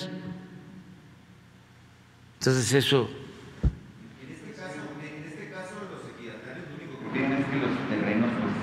se les respeten. Eh, porque son pobres, pues, son, pobres entre los pobres de Sinaloa, entonces lo que quieren es trabajar la tierra. Sí, vamos a ver cómo está el proceso legal y los vamos a ayudar.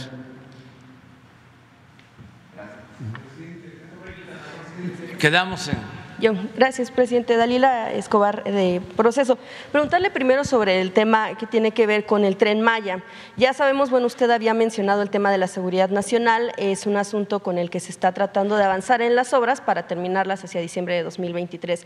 Sin embargo, bueno, pues algunos de los constitucionalistas, eh, o bueno, abogados que han sido consultados, me, ¿De los qué? abogados y constitucionalistas han, han hablado de temas que tienen que ver con que este asunto es inconstitucional, por un lado, interpretación, que tiene que ver con interpretación eh, en torno a que en, la Constitución solamente se menciona al Ejecutivo como el ente que preserva y no que denomina. Sin embargo, en la Ley de Seguridad Nacional sí hay tres aspectos donde pudiera estarse hablando de que el Ejecutivo sí puede, eh, con esa interpretación, definir qué es un tema de seguridad nacional, que tiene que ver con temas de desarrollo, con temas de eh, qué es eh, atentar en contra de la seguridad nacional, con temas de vías. Y usted ha hablado en varias ocasiones de que en el sureste eh, pues se dejó abandonado y que ahora buscan el desarrollo. Sin embargo, también hay asuntos que tienen que ver con el tema de desacato judicial, que es el asunto de em, decidir reanudar las obras sin que antes un juez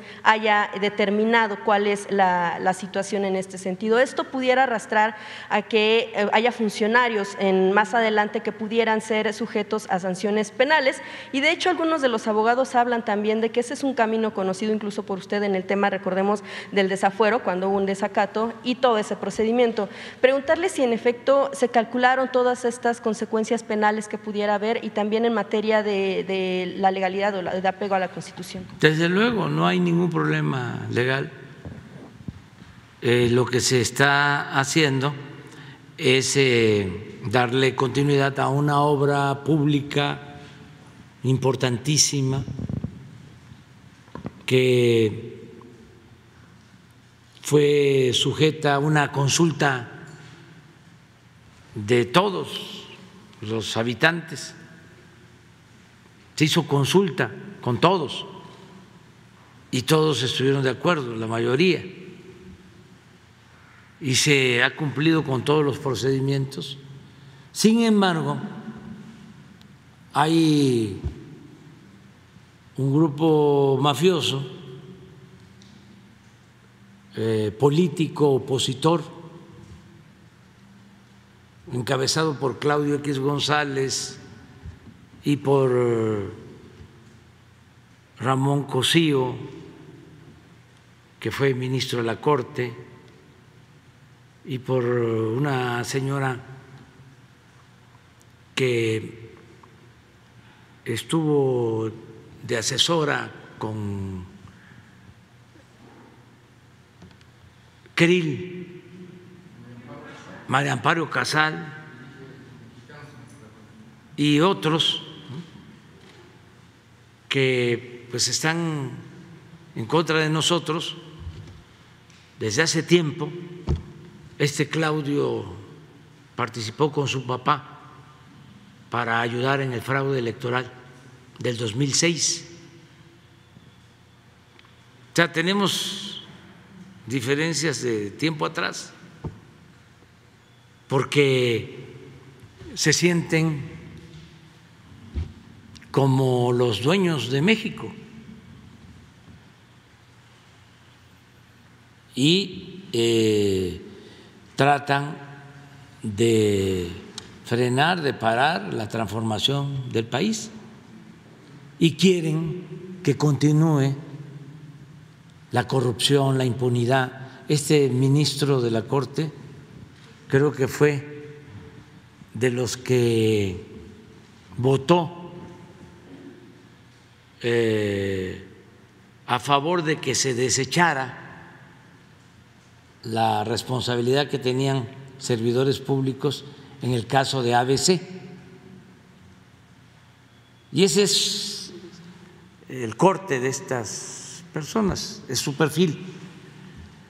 Entonces, haciendo un poco de historia historia reciente, apenas inauguramos el, aeropuerto Felipe Ángeles, creo que al día siguiente, a los dos días, aparecieron los amparos en el tren Maya.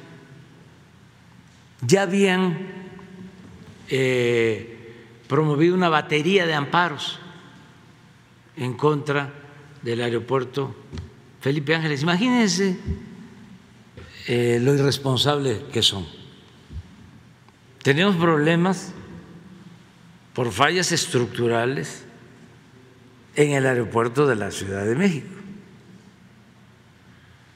en la Terminal 2, como lo explicaba. Y eso invito a los ingenieros estructuristas que vayan y que se informen. Imagínense si tenemos que cerrar una parte del aeropuerto, en efecto, dejar solo una pista y no tuviésemos terminado el aeropuerto Felipe Ángeles, ¿en qué situación estaríamos? Solo por estos reaccionarios corruptos. Entonces, se van al tren Maya, empezamos nosotros a entregar información a jueces y desde entonces los jueces no resuelven.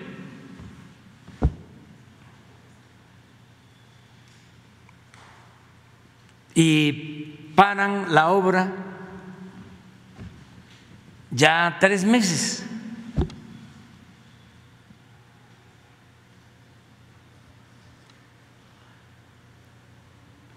Cuando toda la gente está de acuerdo y los dueños de los terrenos por donde va a pasar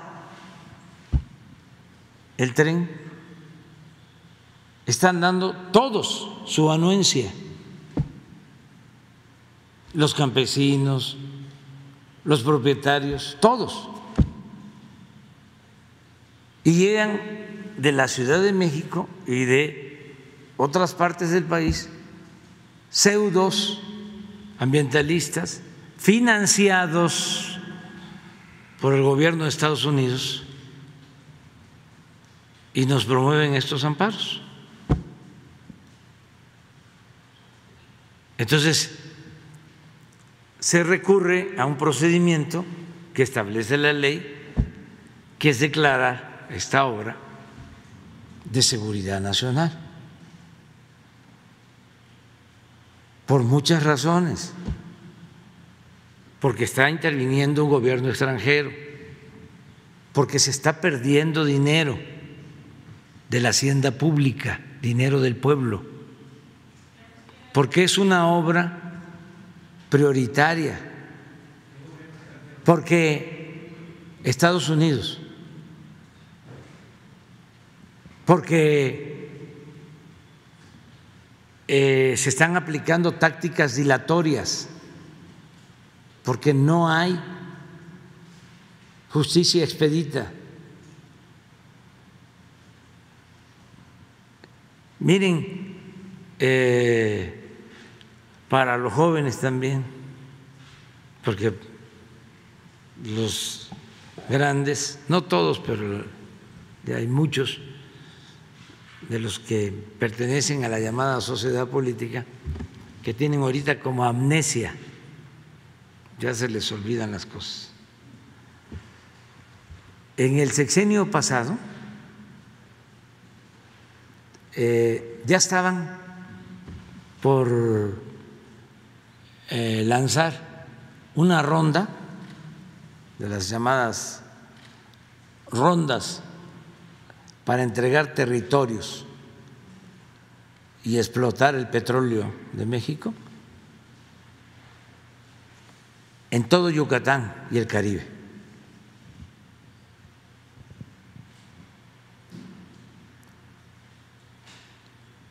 Y ustedes, a ver, ¿se acuerdan de eso? Casi nadie se acuerda. Porque los medios guardaban silencio. No es un reproche a ustedes, es que así era. Había un control absoluto. Bueno, pero hay denuncias de ambientalistas, tampoco. Estamos hablando de todo el litoral del Golfo y del Caribe. Imagínense la zona turística más importante de México, que ha mantenido al sureste por décadas.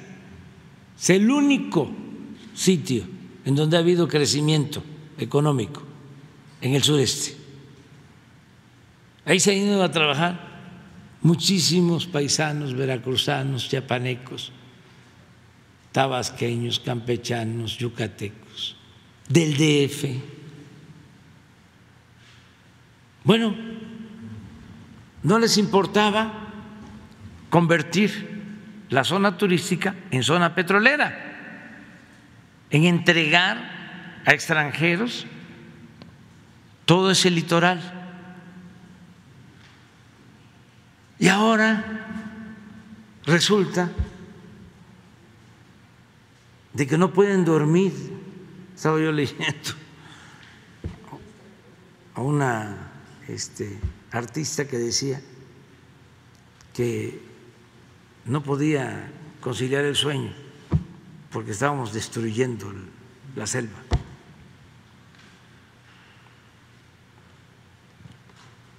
Es como cuando Claudio eh, traía la campaña en contra de la educación pública y a favor de la reforma educativa y decía que le preocupaban mucho los niños. Su mayor preocupación eran los niños. No, si son Entonces eh, muy hipócritas. Confirmaría que no están entrando en ningún desacato. Nada. No habrá, de acuerdo a, lo, a la visión que usted tiene, eh, sanciones penales en contra de sus funcionarios. No, no habrá. No tiene por qué haber. Pero además, que vaya Claudio y este abogado Cosío y deben haber asociaciones de abogados del movimiento conservador, pero muchísimas, y que presenten denuncias y que resuelva el Poder Judicial. Usted ha mencionado que sí, en efecto, hubo un costo, eh, está, está, costando más el hecho que estén detenidas las obras. Preguntarle eh, cuánto se ha eh, detenido. Todavía no sabemos. Dinero? Pero es obvio que eh, han pasado más de tres meses. Es un tramo que también eso es eh, totalmente eh, atípico. ¿Cómo es que son 1.500 kilómetros de, de tren y donde está el conflicto es en 50 kilómetros. ¿Y ahí va a seguir entonces a cargo Grupo México, presidente? Porque no, ya no. Solamente no, la Sedena. No, ahora ya es, es, un asunto de seguridad nacional y como tal se está trabajando. ¿La indemnización que se le tendría que dar a Grupo México se ha cuantificado? Todavía no, pero ya este, tomamos esa decisión Sobre este tema, finalmente, presidente, sabemos que el, eh, en el sureste mexicano sí en efecto se está aportando pues todas estas eh, eh, presupuestos, programas, desarrollos y demás, pero también es una zona en donde últimamente pues casi cada semana pasa alguna balacera, ha habido asesinatos de extranjeros también. ¿Cómo van a, lograr precisamente emparejar el hecho de la Tenemos mucho cuidado en esa zona y en todo el país. Y les puedo probar que en el sureste es donde tenemos menos eh, delitos. Aún con la presencia de estos grupos delictivos, eh, al menos en Quintana Roo. Sí, ahí es de todo el sureste, donde tenemos más problemas, es en Quintana Roo.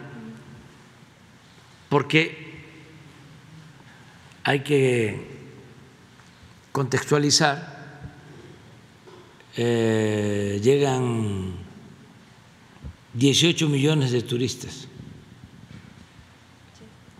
Son 600 vuelos que llegan y salen del aeropuerto de Cancún. Entonces, estamos hablando de un eh, centro turístico muy importante. Yo estoy muy agradecido con la gente de Quintana Roo, originaria de Quintana Roo, que se ha portado muy solidaria, muy fraterna y le ha dado eh, oportunidad de trabajo a mucha gente de otros estados. Es un estado muy fraterno eh, un Estado que tiene una historia gloriosa, porque ahí se quiso acabar, exterminar a la población indígena. Ahí estuvo, fíjense, Huerta, eh, reprimiendo indígenas mayas. Ahí obtuvo el grado de general. Acumal se llama, el pueblo que quemó.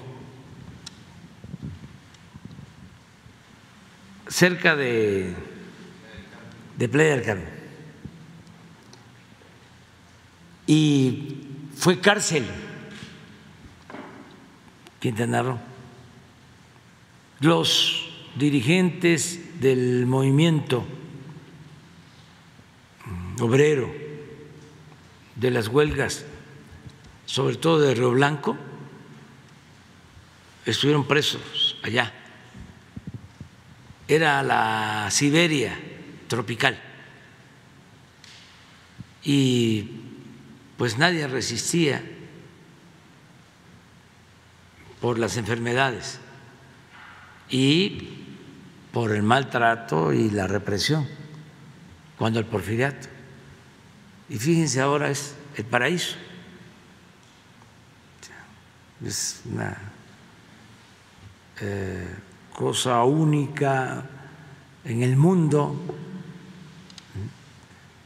por su mar turquesa, sus selvas, monte alto, lagunas, cenotes, sitios arqueológicos, un paraíso.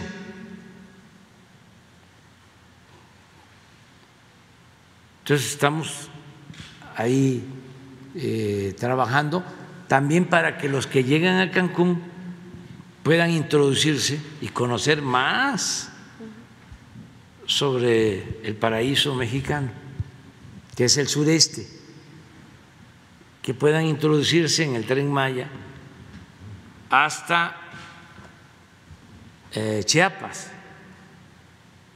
pasando por Yucatán, por Campeche, por Tabasco. Eh, estos reaccionarios van a, a lo mejor va a pasar tiempo, ya no voy a estar yo en estos menesteres, pero se van a ir a subir al tren Maya Presidente, en otro tema, bueno, que también tiene que ver con cuestión de seguridad, eh, lo que, el, tema de Caro Quintero, eh, se hablaba también de, bueno, pues ya un freno a la extradición, también el, tema de que eh, puede tardar este procedimiento del reclamo que está haciendo Estados Unidos para que allá se pueda, pues pueda enfrentar esta eh, pues este pendiente que tiene también con la justicia de Estados Unidos por Kiki Camarena. Pero preguntarle si en México eh, se estaría, eh, ya se lo han preguntado, pero si estaría pues por agilizar de alguna manera este trámite o si existe la incertidumbre de que si se va Caro Quintero para Estados Unidos pueda haber tal vez una eh, que se pueda eh, relacionar esta situación por que está siendo investigado en Estados Unidos con el eh, actual director de la CFE, Manuel Bartlett. Recordemos en aquel momento de la tortura de Kiki Camarena, pues él era secretario de Gobernación, incluso hay algunos documentos, hay algunos escritos, hay informes que mencionan que incluso él estuvo presente en esa tortura. ¿Hay esta incertidumbre de que pueda ser llamado a la justicia de Estados Unidos el propio Bartlett? No sabemos todavía, es un proceso legal que se va a seguir, se va a continuar y hay que esperar. Eh, nosotros eh, no eh, actuamos de manera ilegal y no hay impunidad.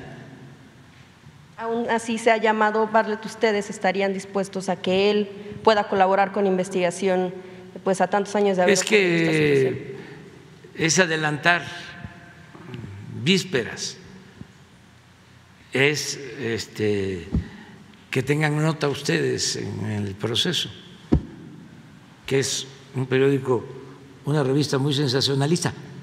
No nos adelantemos.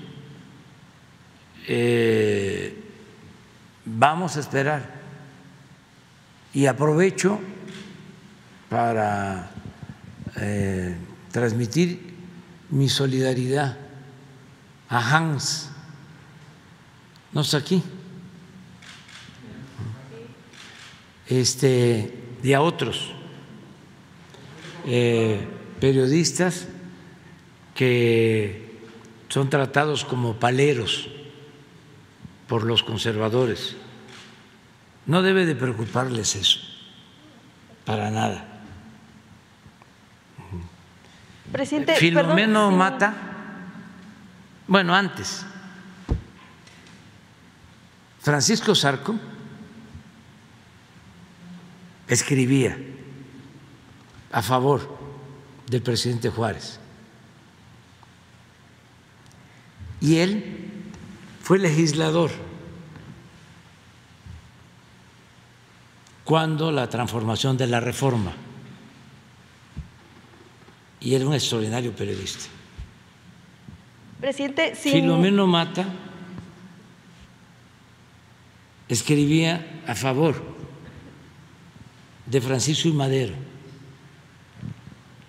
y él convocó junto con Madero, siendo periodista, a crear el partido antireeleccionista. O sea, el que un periodista participe, simpatice en una causa no es ningún delito. No siempre y cuando sea periodista, presidente, porque el asunto es que es muy sencillo levantarse y aplaudir. Esa es la visión de proceso. Y fíjate que ni siquiera este de ahora, ¿eh? de siempre. El periodismo no debe ser afín al poder. Sí, eran mis diferencias con don Julio como siempre, con todos los presidentes. sí, no, con don Julio. No, no, antes. Sí, sí. Don Julio, mi gran amigo. Este.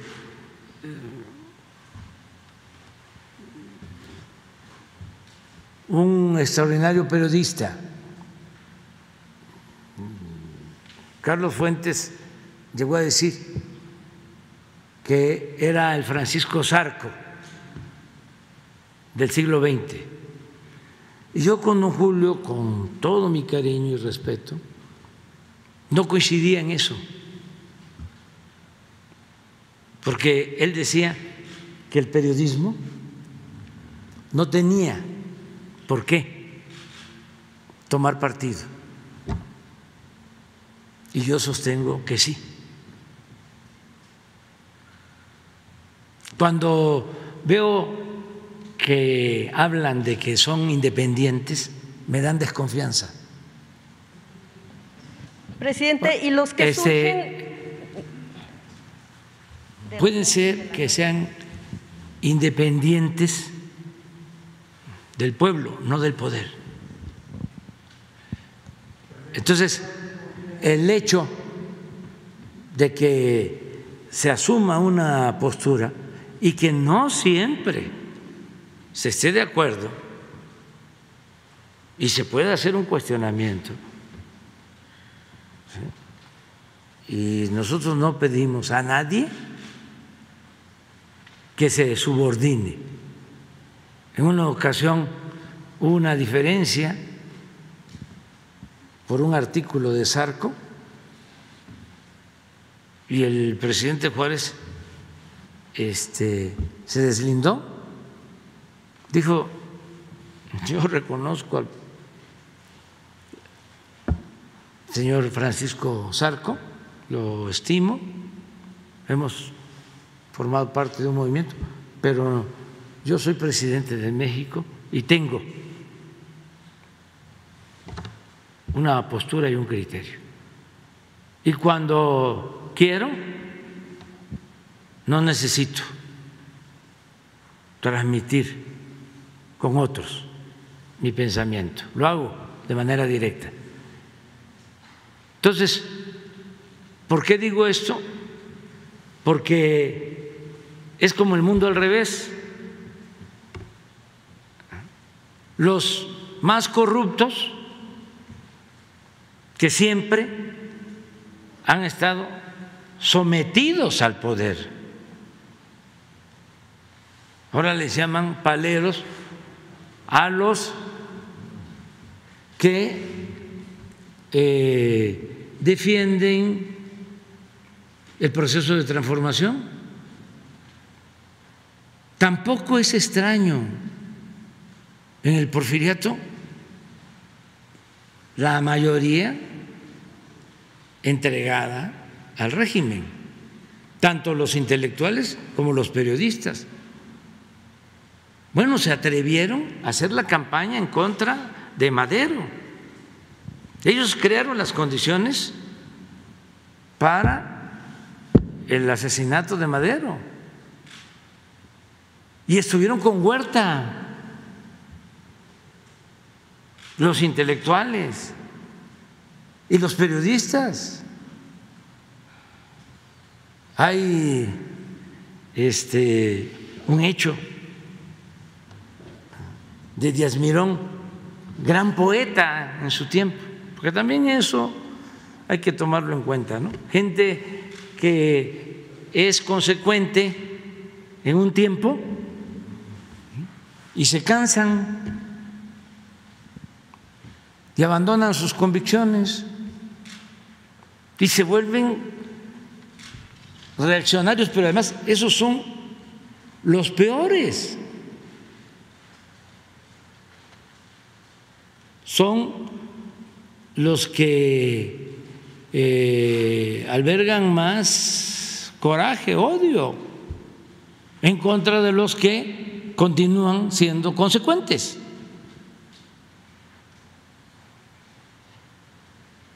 porque se están viendo en el espejo. Eh, hay casos de, de, ese, de ese tipo, eh, de gente que no resiste, eh, que no mantiene sus convicciones y eh, cambian y se enojan y este, se lanzan muy fuerte en contra de, las transformaciones. Esto es así. de los que inician un proceso eh, consecuente y luego eh, traicionan o se traicionan a sí mismos. Entonces, esa campaña de esta semana que pasó de Palero, que porque la compañera Reina aquí habló, tampoco es problema, si hasta se lo dije, aquí cualquiera puede este, expresarse, eh, cualquiera eh, me insultan, Aguilar Camín, eh, los expresidentes, constantemente no pasa nada. Me van a acusar eh, a Estados Unidos el presidente del, ah, no, a Europa el presidente del PRI, no pasa absolutamente nada. Tengo mi conciencia tranquila, estoy trabajando para el pueblo, la gente ya despertó, está muy consciente y claro, pues, este, hay provocadores, siempre los ha habido en todas las luchas. ¿Qué es lo que hay que hacer? Serenarse, tranquilos. ¿Quién pone a cada quien en su lugar? El pueblo, la gente. Entonces, aquí las veces que venga Reina, eh, entra y puede eh, tomar la palabra y decir lo que quiera. Entonces, lo de Hans, a lo mejor lo va a perjudicar, pero yo creo que es bueno saber de que el periodismo en épocas de transformación eh, no puede eh, estar en las medias tintas. No hay término medio y estamos viviendo un proceso de transformación. Además, son muy poquitos los que están con nosotros, de todo el gremio, igual de la intelectualidad.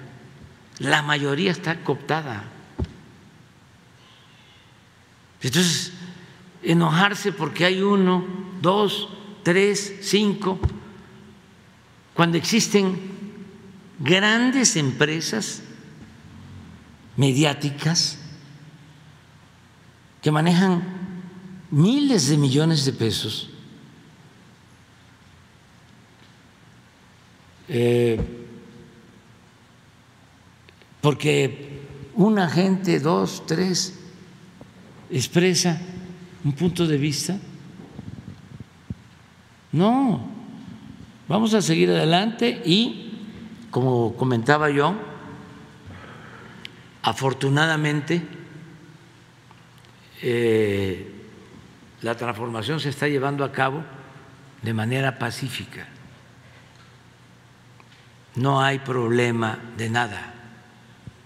Y amor y paz. Presidente, si me permite un comentario, porque estábamos hablando de Bartlett, eh, justo de lo que mencionaba, si Reina contestó así fue porque comenzaron a hostigarla aquí nada más. Y otra cosa, eh, comentarle, presidente, si eh, aquí venimos, entramos reporteros, es para ejercer nuestro oficio que hemos ejercido desde hace muchísimos años. Es muy sencillo que alguien entre y aplaude, ya con eso se le reconozca como, periodista. Parece que no, no, no debería de ser así, porque si aquí habláramos de afinidades, y se cayeran máscaras, habría muchas sorpresas. Pero bueno, por ese lado, presidente, y por otro lado, que quería ocupar yo el tiempo, también un asunto eh, realmente relevante, lo que tiene que ver con el tema de la violencia en contra de las mujeres, precisamente. Eh, y ya lo mencionaban, era un planteamiento que yo quería hacer incluso desde la semana pasada, algunas de las compañeras hicieron a bien mencionarlo. Eh, a las mujeres en México, porque ya lo hemos visto, bueno, pues son víctimas de feminicidios, son asesinadas por hombres porque pueden, porque lo primero, y además también pueden ser hostigadas, pueden ser agredidas, porque lo primero que van a encontrar en las instituciones y en la autoridad, pues es encubrimiento. Por ejemplo, el caso de las fiscalías, que cuando hay un feminicidio lo primero que hacen es decir fue un suicidio. Las personas que han avanzado en investigaciones, eh, eh, los mismos familiares que han eh, echado mano de sus propios recursos, como el caso de Devani, bueno, pues han encontrado al final del, camino que no, precisamente no se trató de un asunto de, suicidio. Por ejemplo, en el caso también de Devani, pues si ella murió o la asesinaron después de varios días de desaparecida, fue porque la Fiscalía de Nuevo León no hizo su trabajo. También en el caso de em, Luz de Jalisco, bueno, pues sale un gobernador a decir que no hay medidas que, alcancen para proteger a una mujer, tampoco hizo su trabajo. Y muchas de esas ocasiones, presidente, eh, por eso le preguntamos em, justo la diferencia que hay entre entender las causas de la violencia en contra de las mujeres y entender las causas eh, que tiene que ver con asuntos de pobreza. Preguntarle de nuevo, presidente, si usted ha visto eh, pues precisamente este encubrimiento en el que incurren algunas autoridades cuando hay una agresión a mujeres, empezando por hostigamiento y que termina en la máxima, eh, en la máxima seña de violencia que es el feminicidio. ¿Cómo cambiar eso? ¿Cómo lograr que las fiscalías precisamente avancen en esta situación sin que sea el propio Estado el que encubra este tipo de violencias? Pues es un proceso de transformación. Es que eh, tardó mucho y ofrezco disculpa por repetirme y por ser reiterativo, pero fue mucho tiempo el predominio del modelo neoliberal y causó mucho daño. Por eso decimos nosotros que neoliberalismo es neoporfirismo. Eh, y si se conoce lo que pasó en el porfiriato, se puede entender mejor lo que sucedió durante el periodo neoliberal. Eh, se puso por encima de todo el dinero.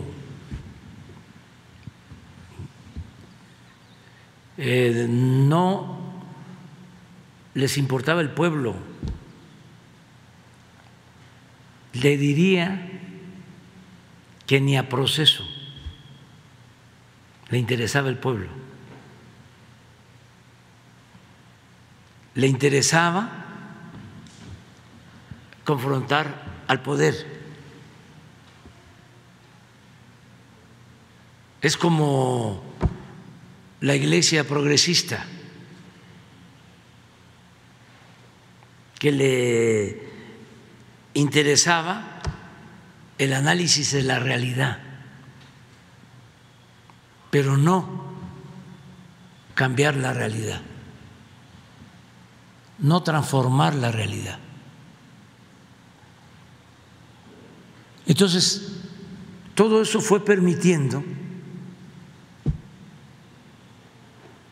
una descomposición social, una decadencia.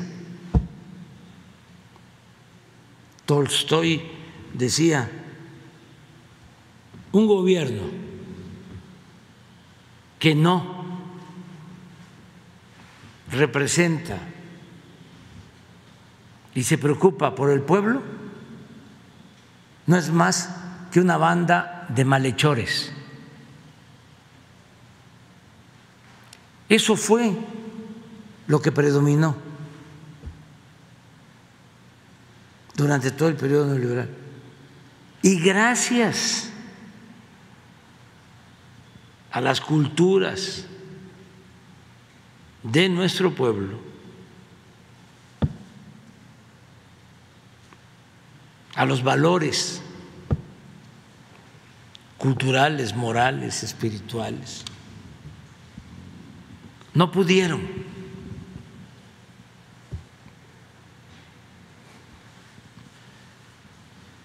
acabar con todo.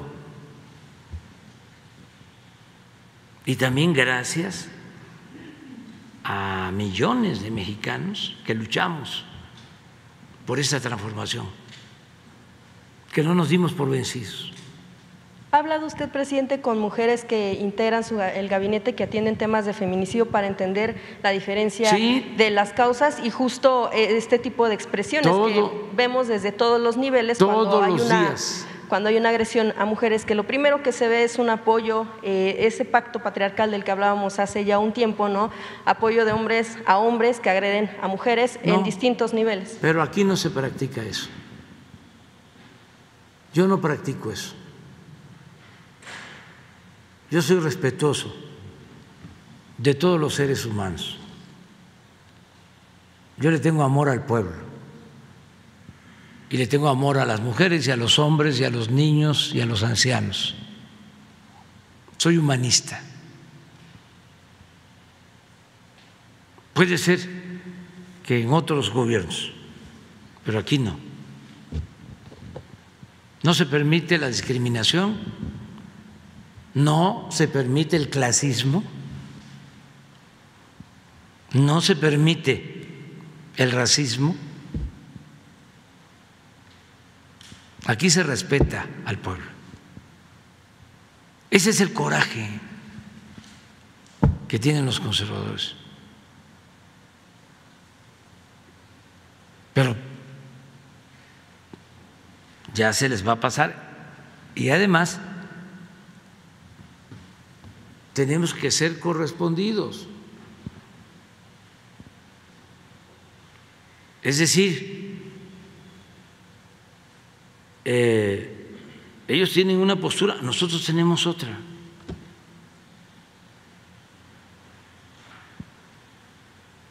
No somos iguales. Este es un proyecto distinto y contrapuesto de nación al que prevalecía. Y no vamos a cambiar. O si eh, estuviésemos cometiendo una injusticia, claro que cambiamos. No, cometemos injusticias. Tenemos autoridad moral. Entonces, hay un grupo reaccionario, además yo hasta celebro de que exista eh, oposición. Si no existiese oposición, si no hubiese este grupo reaccionario, estaría preocupado. ¿Qué estamos haciendo? ¿Dónde está la transformación? Si todos están de aplaudidores si todos queman incienso?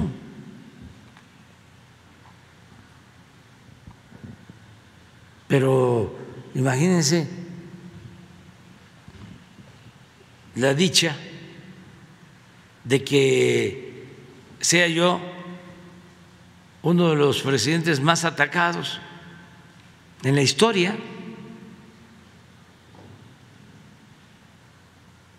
Eso me lo eh, comentó, y no era yo presidente, y todavía no estaba, como ahora, pero me lo dijo Monsi, Carlos, Madero, que eso fue una vileza. Eso es lo peor, lo que le hicieron. Y lo mismo, había un fondo, ¿saben cómo se llamaba el fondo? Para pagar a los periodistas y financiar la campaña en contra de Madero. el fondo de los reptiles. Imagínense cuánto dinero hay ahora.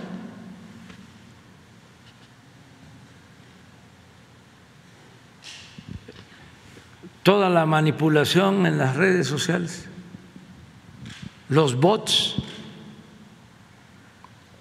que nos debe una explicación, sobre todo Twitter, de cómo es que contratan a esos robots. Afortunadamente, eh, nosotros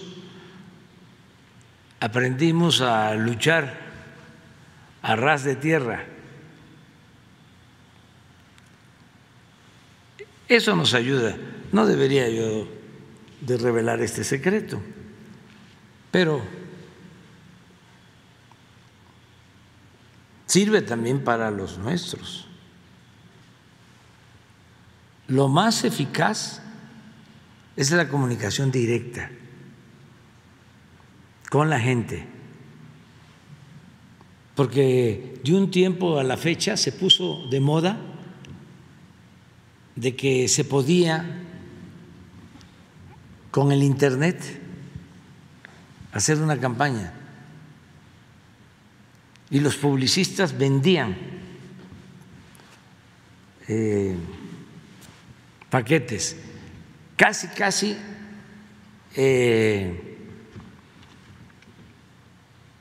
aseguraban de que ellos podían hacer presidente municipal, diputado, gobernador, hasta presidente de la República.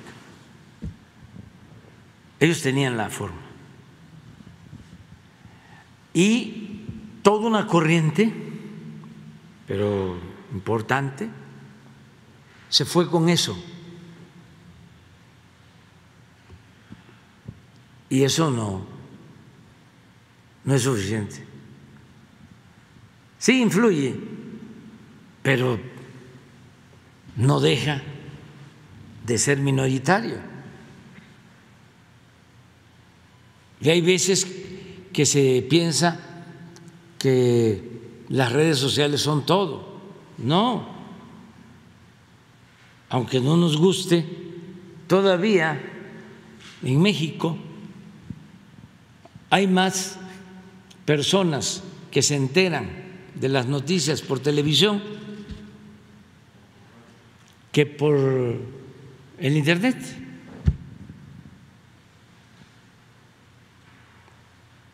Entonces, este, lo más importante es este, ir a hablar con la gente y eh, tenerle confianza al pueblo. Mm, servir al pueblo y tenerle confianza. Y sobre todo respetarlo y voltearlo a ver. Y lo más importante, quererlo. ¿Cómo se va a hacer político? ¿O cómo van a ejercer ustedes el noble oficio del periodismo si no le tienen amor al pueblo? Díganme. Y esto no crean que es nada más en México o que tiene que ver con un partido, con una corriente. No, este es un asunto general en todo el mundo.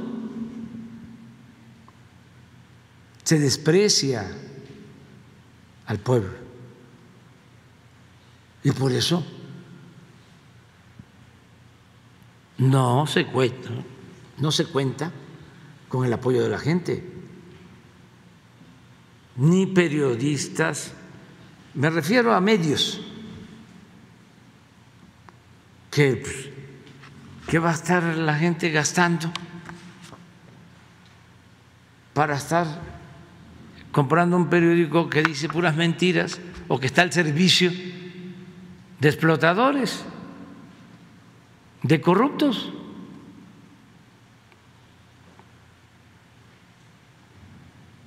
O eh, la gente va a estar apoyando a políticos que lo único que hacen es este, fingir con discursos supuestamente de avanzada, muy progresistas,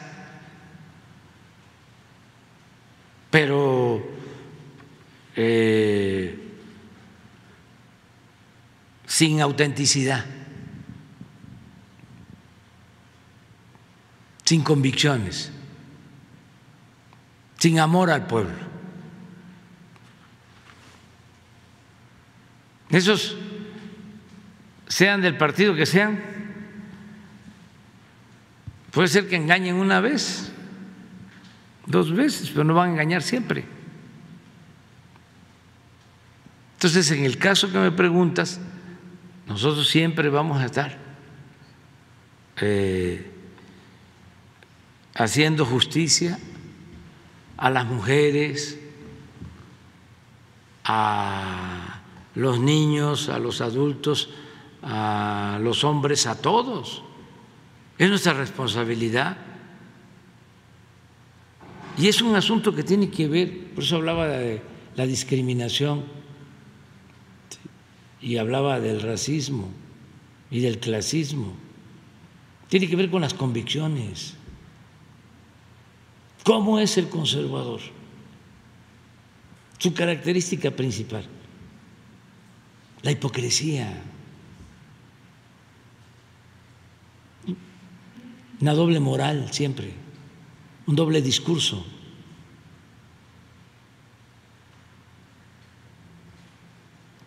Es cosa de que eh, observen cómo tratan a sus trabajadores, trabajadoras domésticas.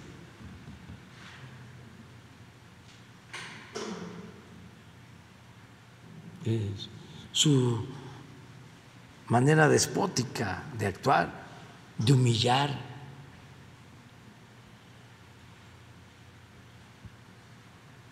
Eso es el conservadurismo, la manera como maltratan a los meseros, de pena ajena. Es como si va uno a un restaurante con una persona de esas, es como para salir y decirle al mesero, oye, este, te ofrezco disculpa.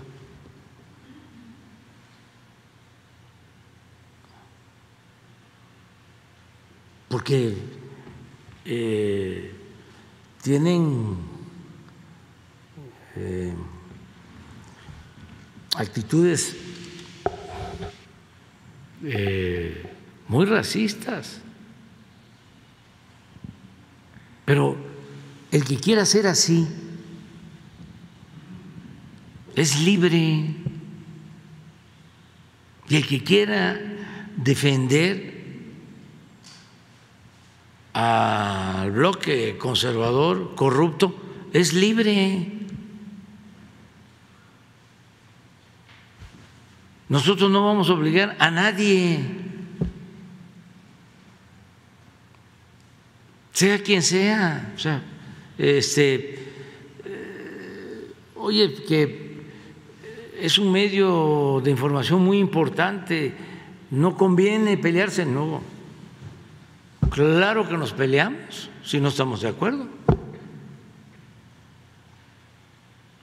Lo mismo que ustedes hacen, igual.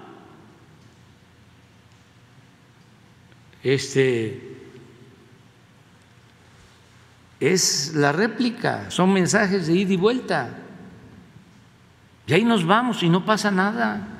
Y ya sabemos que vamos a tener el proceso en contra, como el Reforma, como el Universal, como a los conductores de radio, de televisión, pues ya lo sabemos ya eh, lo damos como un hecho, pero además no nos conviene quedar bien con ellos. ¿Por qué no nos conviene? Y en esto sí voy a ser este materialista. Porque nos cuesta. Y yo prefiero que tengan los jóvenes becas a pagar publicidad o a que me apoyen para que yo les tenga que dar contratos en donde me van a cobrar dos, tres, cuatro, cinco, diez veces más de lo que vale una obra. Pero a cambio de eso, sus conductores de radio y de televisión van a estar diciendo, de abajo de peso el presidente, ya no tiene canas, ya no tiene el pelo como un algodón, ya habla de corrido, ya no se come las heces. Yo creo que ya este, está empezando a hablar inglés. Este, y, ay, pero qué, qué, qué, qué, qué, este, qué sentido del humor, fin, este, poner a Chicoche.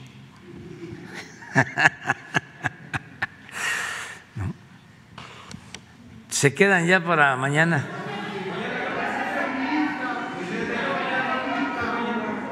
Sin lista, sin lista. Sin lista. Sí.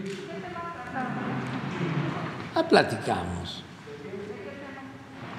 Pues de, la felicité porque su resolución del proyecto eléctrico fue extraordinario.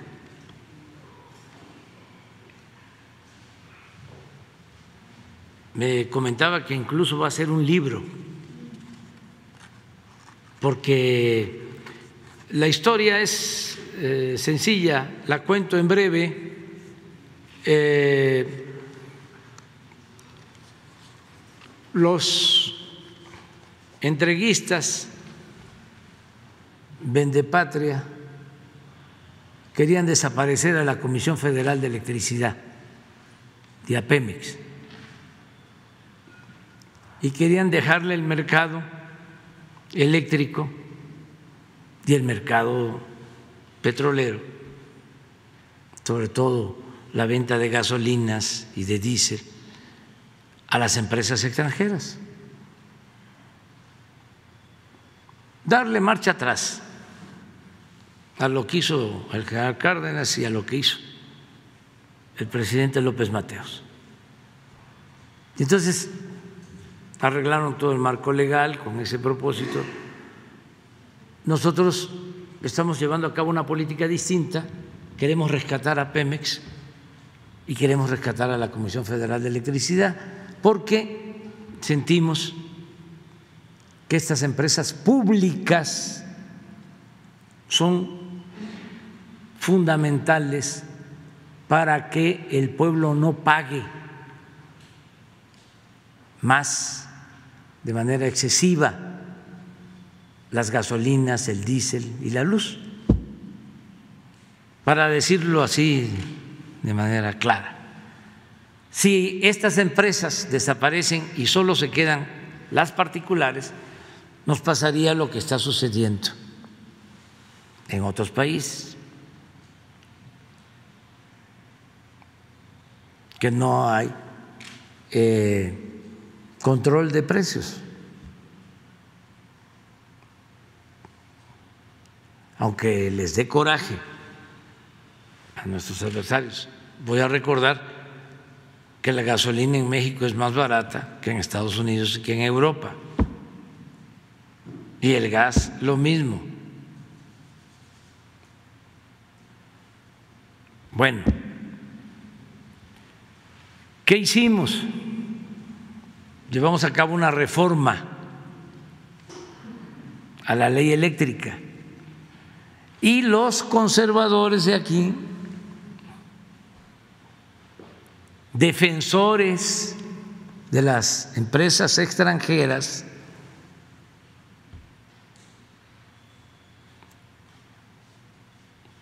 como no ganaron la votación de la reforma eléctrica, presentaron una controversia constitucional para que se declarara inconstitucional la ley eléctrica aprobada.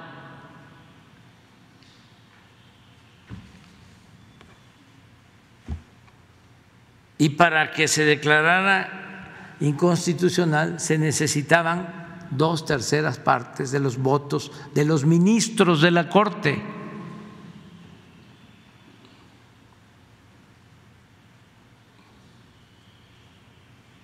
Entonces, la encargada de hacer el proyecto que se sometió al Pleno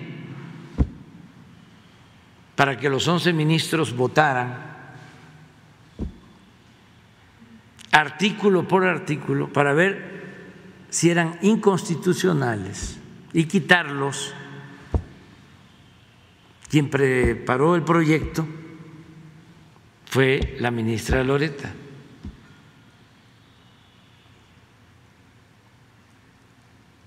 Y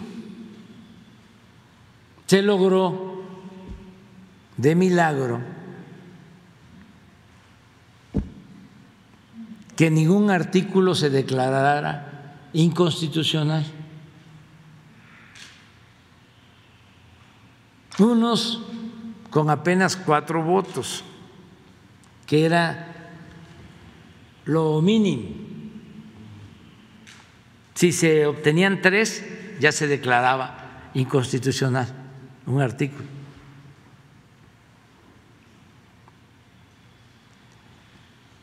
Y hubieron artículos en donde los ministros votaron mayoritariamente para afianzar lo establecido en la ley eléctrica. Por ejemplo, se declaró que eso fue algo extraordinario como fraude a la ley el llamado autoabasto, toda una triquiñuela de las empresas como Iberdrola. Para completar, Iberdrola fue la empresa española que contrató a Felipe Calderón como miembro de su consejo de administración cuando Felipe Calderón deja la presidencia, Iberdrola contrata a Calderón como su empleado. Y son los de más influencia en España. Y aquí hacían lo que querían. Y ellos fueron los que armaron todo este monopolio que le costaba muy caro al pueblo de México. Con el cuento de las energías limpias que les permitían hacer negocios sucios. Entonces, descansamos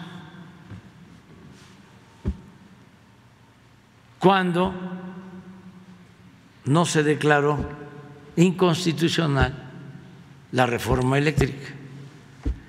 Eso fue también lo que molestó a los conservadores de aquí y de allá y a sus achichincles y voceros. Y por eso ahora están pidiendo una consulta en el marco del tratado de Estados Unidos y Canadá, porque quieren seguir mandando y no quieren dejar de robar. Ese es el fondo. Entonces, vino la ministra Loreta y me trajo de regalo su proyecto, que lo va a convertir en un libro, porque ahí están los fundamentos para que se declarara legal la reforma eléctrica.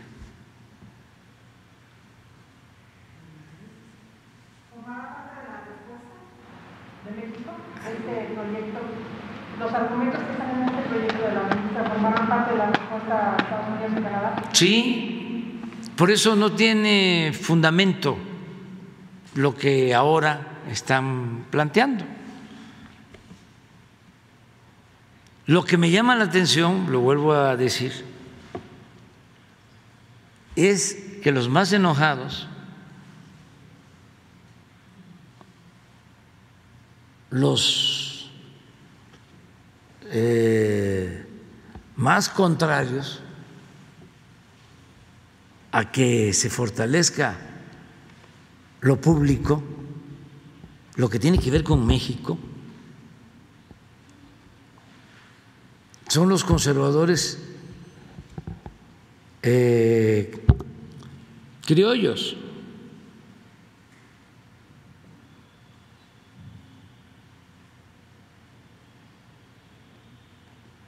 Porque desde luego que está participando el gobierno de Estados Unidos y el de Canadá, sobre todo el de Estados Unidos y el Departamento de Estado en particular en especial. Este, porque es un asunto político. No hay ninguna violación a ningún artículo, nada. Además, México es un país soberano, así en el tratado, en el capítulo 8 sobre los hidrocarburos, lo cuidamos. Eso es lo que me dice cada vez que nos vemos el presidente Biden, que es una extraordinaria persona. Siempre me habla de que nuestro entendimiento se va a dar en un pie de igualdad.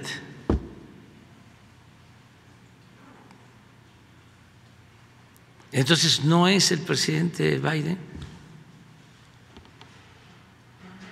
Eh, no sé eh, quiénes están promoviendo esto. Sí están participando mexicanos, internacionalistas.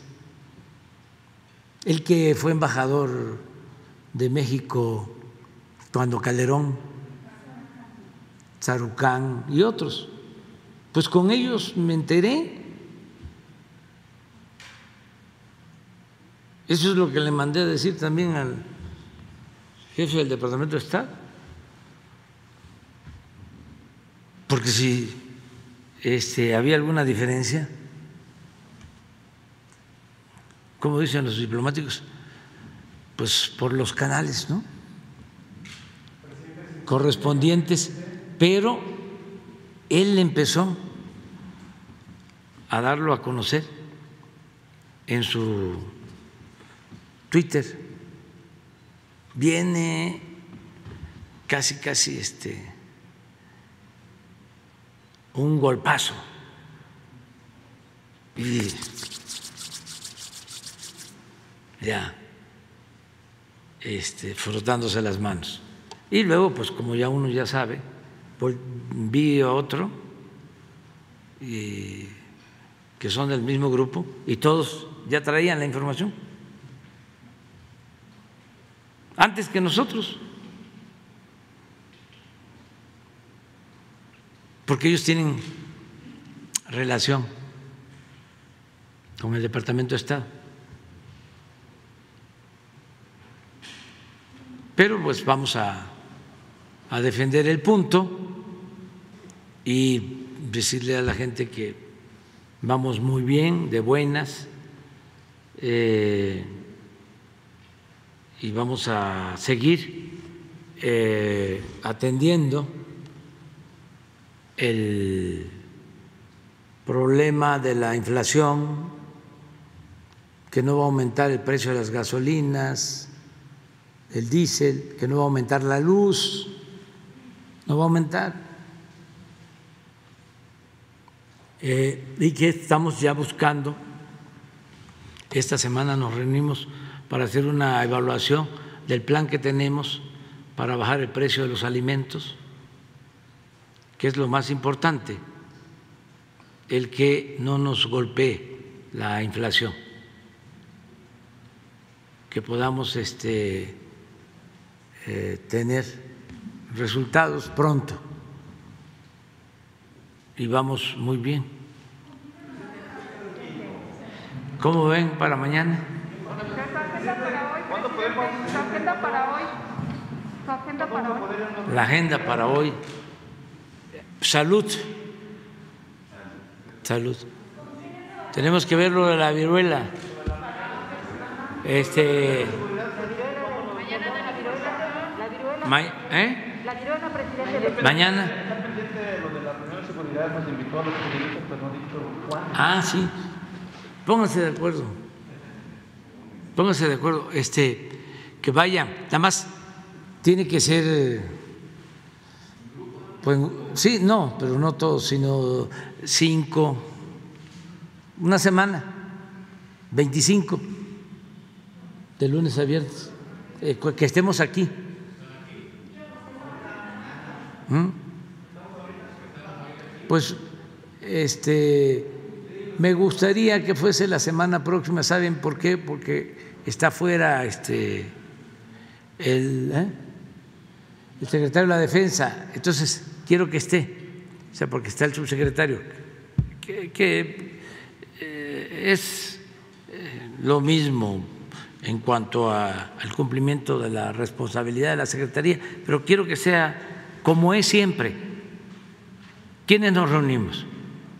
Rosa Isela, que es la secretaria de Seguridad, y ella es la que conduce el gabinete. Está el secretario de Gobernación, está el asesor Lázaro Cárdenas, está el almirante Ojeda con su jefe de Estado Mayor.